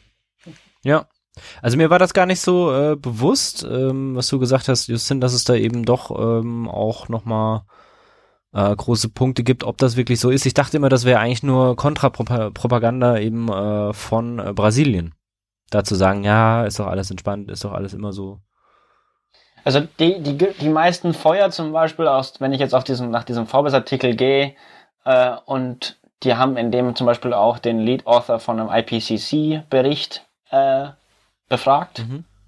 Sagt euch wahrscheinlich beiden was. IPCC ja. ist das ja. internationale Klimapanel, auch ja. für unsere Hörerinnen und Hörer. Arbeite ich in der ähm, Und der hat auch gemeint, beziehungsweise in dem Artikel auch beschrieben, dass die meisten Brände zum Beispiel unter Da Silva waren zwischen äh, 2008 bis, bis noch was und unter Bolsonaro im Moment weniger Feuer sind. Also irgendwie irgendwo dazwischen liegt wahrscheinlich irgendwo so ein bisschen Wahrheit und ein bisschen Bullshit man muss es im Moment irgendwie rausbekommen, aber so ganz clear cut weiß ich jetzt nicht, ob ich das dann direkt so glaube, nachdem was ich da gelesen habe, da müsste ich nochmal rein recherchieren.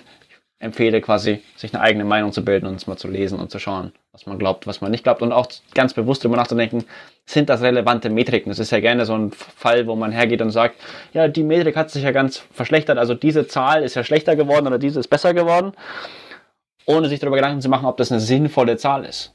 Das ist immer ja. einer der großen Punkte. Ja. Und es kann zum Beispiel sein, dass in dem Artikel, wo sie auf die Zahl der Feuer eingehen, die Zahl der Feuer nicht die richtige Größe ist, weil zum Beispiel die Fläche der Feuer viel relevanter ist. Das weiß ich nicht. Könnte ich mir vorstellen. Wäre eine Hypothese. Dass das was weniger wichtig ist? Dass die Anzahl der Feuer weniger relevant und aussagekräftig ist als zum Beispiel die Fläche der und in Feuer stehenden ja, Vegetation. Ja. Könnte sein. Aber ja. was berichtet wird, ist, dass die Feuer steigen. Also das ist dann auch so, naja, okay, was, wieso berichtet ihr über die Feuer, wenn, aber, also, ja. Wollt ihr dann irgendwie Bolsonaro, von dem ich wirklich kein Freund bin, aber wollt ihr den dann extra dumm dastehen lassen oder was ist da dann die Idee dahinter so? Also was äh, zum Beispiel bei diesem Firms eben angegeben wird, da hast du die Anzahl der Feuer. Also diese einzelnen Punkte sind einzelne Feuer, die dort brennen und äh, du siehst halt auf der Karte relativ gut, dass sehr viele Feuer dort brennen. Wie groß die halt sind oder wie das genau gewertet wird, das weiß ich halt auch nicht. Also genau. Von daher, wenn du jetzt mal in den Forbes-Artikel reingehst und dann ein bisschen runterscrollst, gibt es diese, dieses äh, Säulendiagramm, Moment, müssen gerade noch suchen.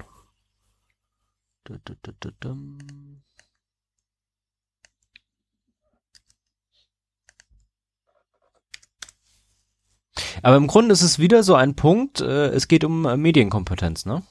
Also es ist genauso wie vorher mit Hongkong und allem, also. Ja. Was kann man machen, um mehr Medienkompetenz zu beweisen? Oder wie, wie kann man das schulen? Äh, ich glaube, einer der wichtigsten Punkte ist, wenn immer wenn einem jemand mit Fakten oder mit, mit Daten oder mit Zahlen um die Ecke kommt, einer der ersten Instinkte sollte immer sein, zu fragen, ist das plausibel? Ist das, ist das möglich? Ist das machbar? Und die andere Variante sein, okay, wenn es das nicht sein sollte, wertungsfrei, was könnte denn alternativ der Fall sein? Oder was könnte das denn sonst sein? Und wenn man da auf keine Ideen kommt, entweder ist man nicht kreativ genug oder ist es tatsächlich so.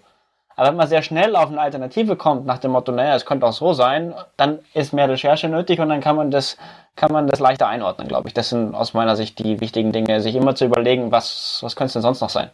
Hm. Weil es wird in der Regel gerne als so ist es dargestellt und dann sage ich mal so ein, ich weiß nicht, ob ich das so gleich hinnehmen will, dass es so ist.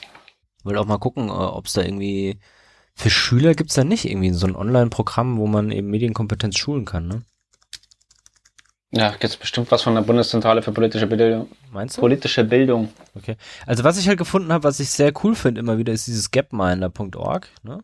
Mhm. Äh, die ja auch äh, so einen TED-Talk gemacht haben. Ah, warte mal, da hat, hat dann nicht Fefe oder Alternativlos oder Freakshow vor kurzem nicht irgendwie was gebracht, wo sie meinten, dass wenn du Leute selbst, oder was mir korrekt, wenn du Leute selbst Fake News produzieren lässt, dass sie danach besser in der Lage sind, Fake News zu erkennen. Echt? also es gibt so ein Game, wo sie Leute quasi daran trainieren, wie sie Fake News erkennen und eine der effektivsten Möglichkeiten war, sie ein Spiel spielen zu lassen, wo sie möglichst überzeugende Fake News produzieren Ach, sollten. Okay, das ist ja geil. Und Marco, haben sie quasi besser durchschaut, was sind eigentlich Fake News und wie funktionieren sie? Okay, das ist spannend, ja. Das ist echt spannend. Also ähm, muss ich mal, muss ich mal, wenn du es mal rausfindest, schick mir das mal, weil das ist voll an mir vorbeigegangen. Aber hier. Äh, ich habe gerade keine Ahnung, wo das war. Mhm. Äh, ich verlinke mal den Gapminder-Test und ähm, diesen TED Talk, den du mir auch mal empfallen, empfohlen hast zum Thema, äh, wie war das? How to not be ignorant, about, ignorant the about, the world. Ja, genau. Ja, ich finde, das ist ein, ein Weltklasse-Vortrag. Äh, ja. Ich fand, das spielt da schon auch mit rein, weil ähm, ich finde, ich finde es einfach ähm, einfach einen sehr schönen Vortrag. Also tatsächlich, den, den schaue ich mir an und dann, klar, ähm, der, der, der, das ist ja ein bisschen das Problem heutzutage, dass der sehr viel einfach vereinfacht wird, weil man sagt so, hm, okay, komplexe Zusammenhänge will der Mensch irgendwie nicht mehr verstehen, es wird einfach sehr viel vereinfacht. Und auch in dem Vortrag wird sehr stark vereinfacht. Aber irgendwie, ähm, es nutzt es quasi bewusst und sagt so, okay, ähm, das ist eine unserer Schwächen äh, und äh, wie können wir diese Schwäche, dass wir halt sehr instinktiv äh, Sachen einfach vereinfachen, um ähm, schnell zu einem Schluss zu kommen, wie können wir das tatsächlich wieder nutzen, um äh, ja tatsächlich äh, richtige Entscheidungen zu treffen. Äh, also, das ist wirklich jetzt auch nochmal eine verlinkt? Was? warme Empfehlung an unsere Zuhörer, sich das anzuhören, anzuschauen. Ähm, auch der Sprecher Hans Rossling vortragen ist. Ah, Hans Rossling, ja, der ist gut. Der ist gestorben, der ist gell? Sehr, sehr, der ist der leider ist gestorben. gestorben. Leider, ja. Aber er hat ein Vermächtnis aufgebaut. Ich glaube, sein Sohn und seine Tochter leiten auch Gapminder und tragen damit quasi ja. noch dieses Erbe weiter. Ja. Super. Das sind doch im Großen und Ganzen positive Züge, auf denen wir dann diese Folge auch zu einem guten Stück Obst, nee, Gemüse führen können. Zu einem guten Endivian. Ja, klingt gut. ja. Und, äh, ja, ich würde es auch ähm, langsam packen. Jo, ist ja auch schon spät genug. Lange Woche vor mir. Ja. ja. Nee, alles gut. Ähm, dann sind wir jetzt mittlerweile auch irgendwo bei zwei Stunden, glaube ich, angekommen. Und haben wir noch irgendeine Aufforderung oder irgendeinen einen letzten Satz? Ich hoffe, ihr wart wählen. Alle, die oh ja, stimmt, natürlich. Ja. Und äh, wenn ihr uns empfehlen wollt, dann könnt ihr das gerne machen. Oder wenn ihr äh, irgendwelche Themen an uns habt, die ihr wollt, dass wir uns mal dazu erkundigen, würde ich jetzt einfach mal sagen, äh, könnt ihr uns die einfach schicken. Genau. Mich erreicht man auch unter Twitter. Jetzt hakelt's wieder. Ja. Jetzt geht's wieder. Äh, unter Twitter bin ich at jmovs, jmovs also jmovies. Ähm, Du bist Ressourcen-FM, glaube ich. Genau. Ich twitter nur über Ressourcen-FM, aber bin auch im Überlegen, ob ich mal einen zweiten anlege. Genau. Leon, du hast doch auch einen Twitter-Kanal oder nutzt du den nicht so? Ich habe einen Twitter, ich bin aber eher, also ich lese da mehr. Okay. Bist du eher der Instagrammer? Ja, Instagram ist tatsächlich mein aber das werde ich jetzt auch nicht machen. okay, alles klar. Wir haben auch einen äh, Club of Nerds Kanal auf Twitter, aber über den äh, läuft aktuell noch nicht so viel. Aber wenn ihr da mehr habt, Bock habt, darauf über was zu hören, dann könnt ihr ja einfach mal schreiben. Genau. In diesem Sinne, bis zum nächsten Mal. Macht's gut. Vielen Dank. Servus. Und alles Gute. Musst du musst das letzte Wort haben.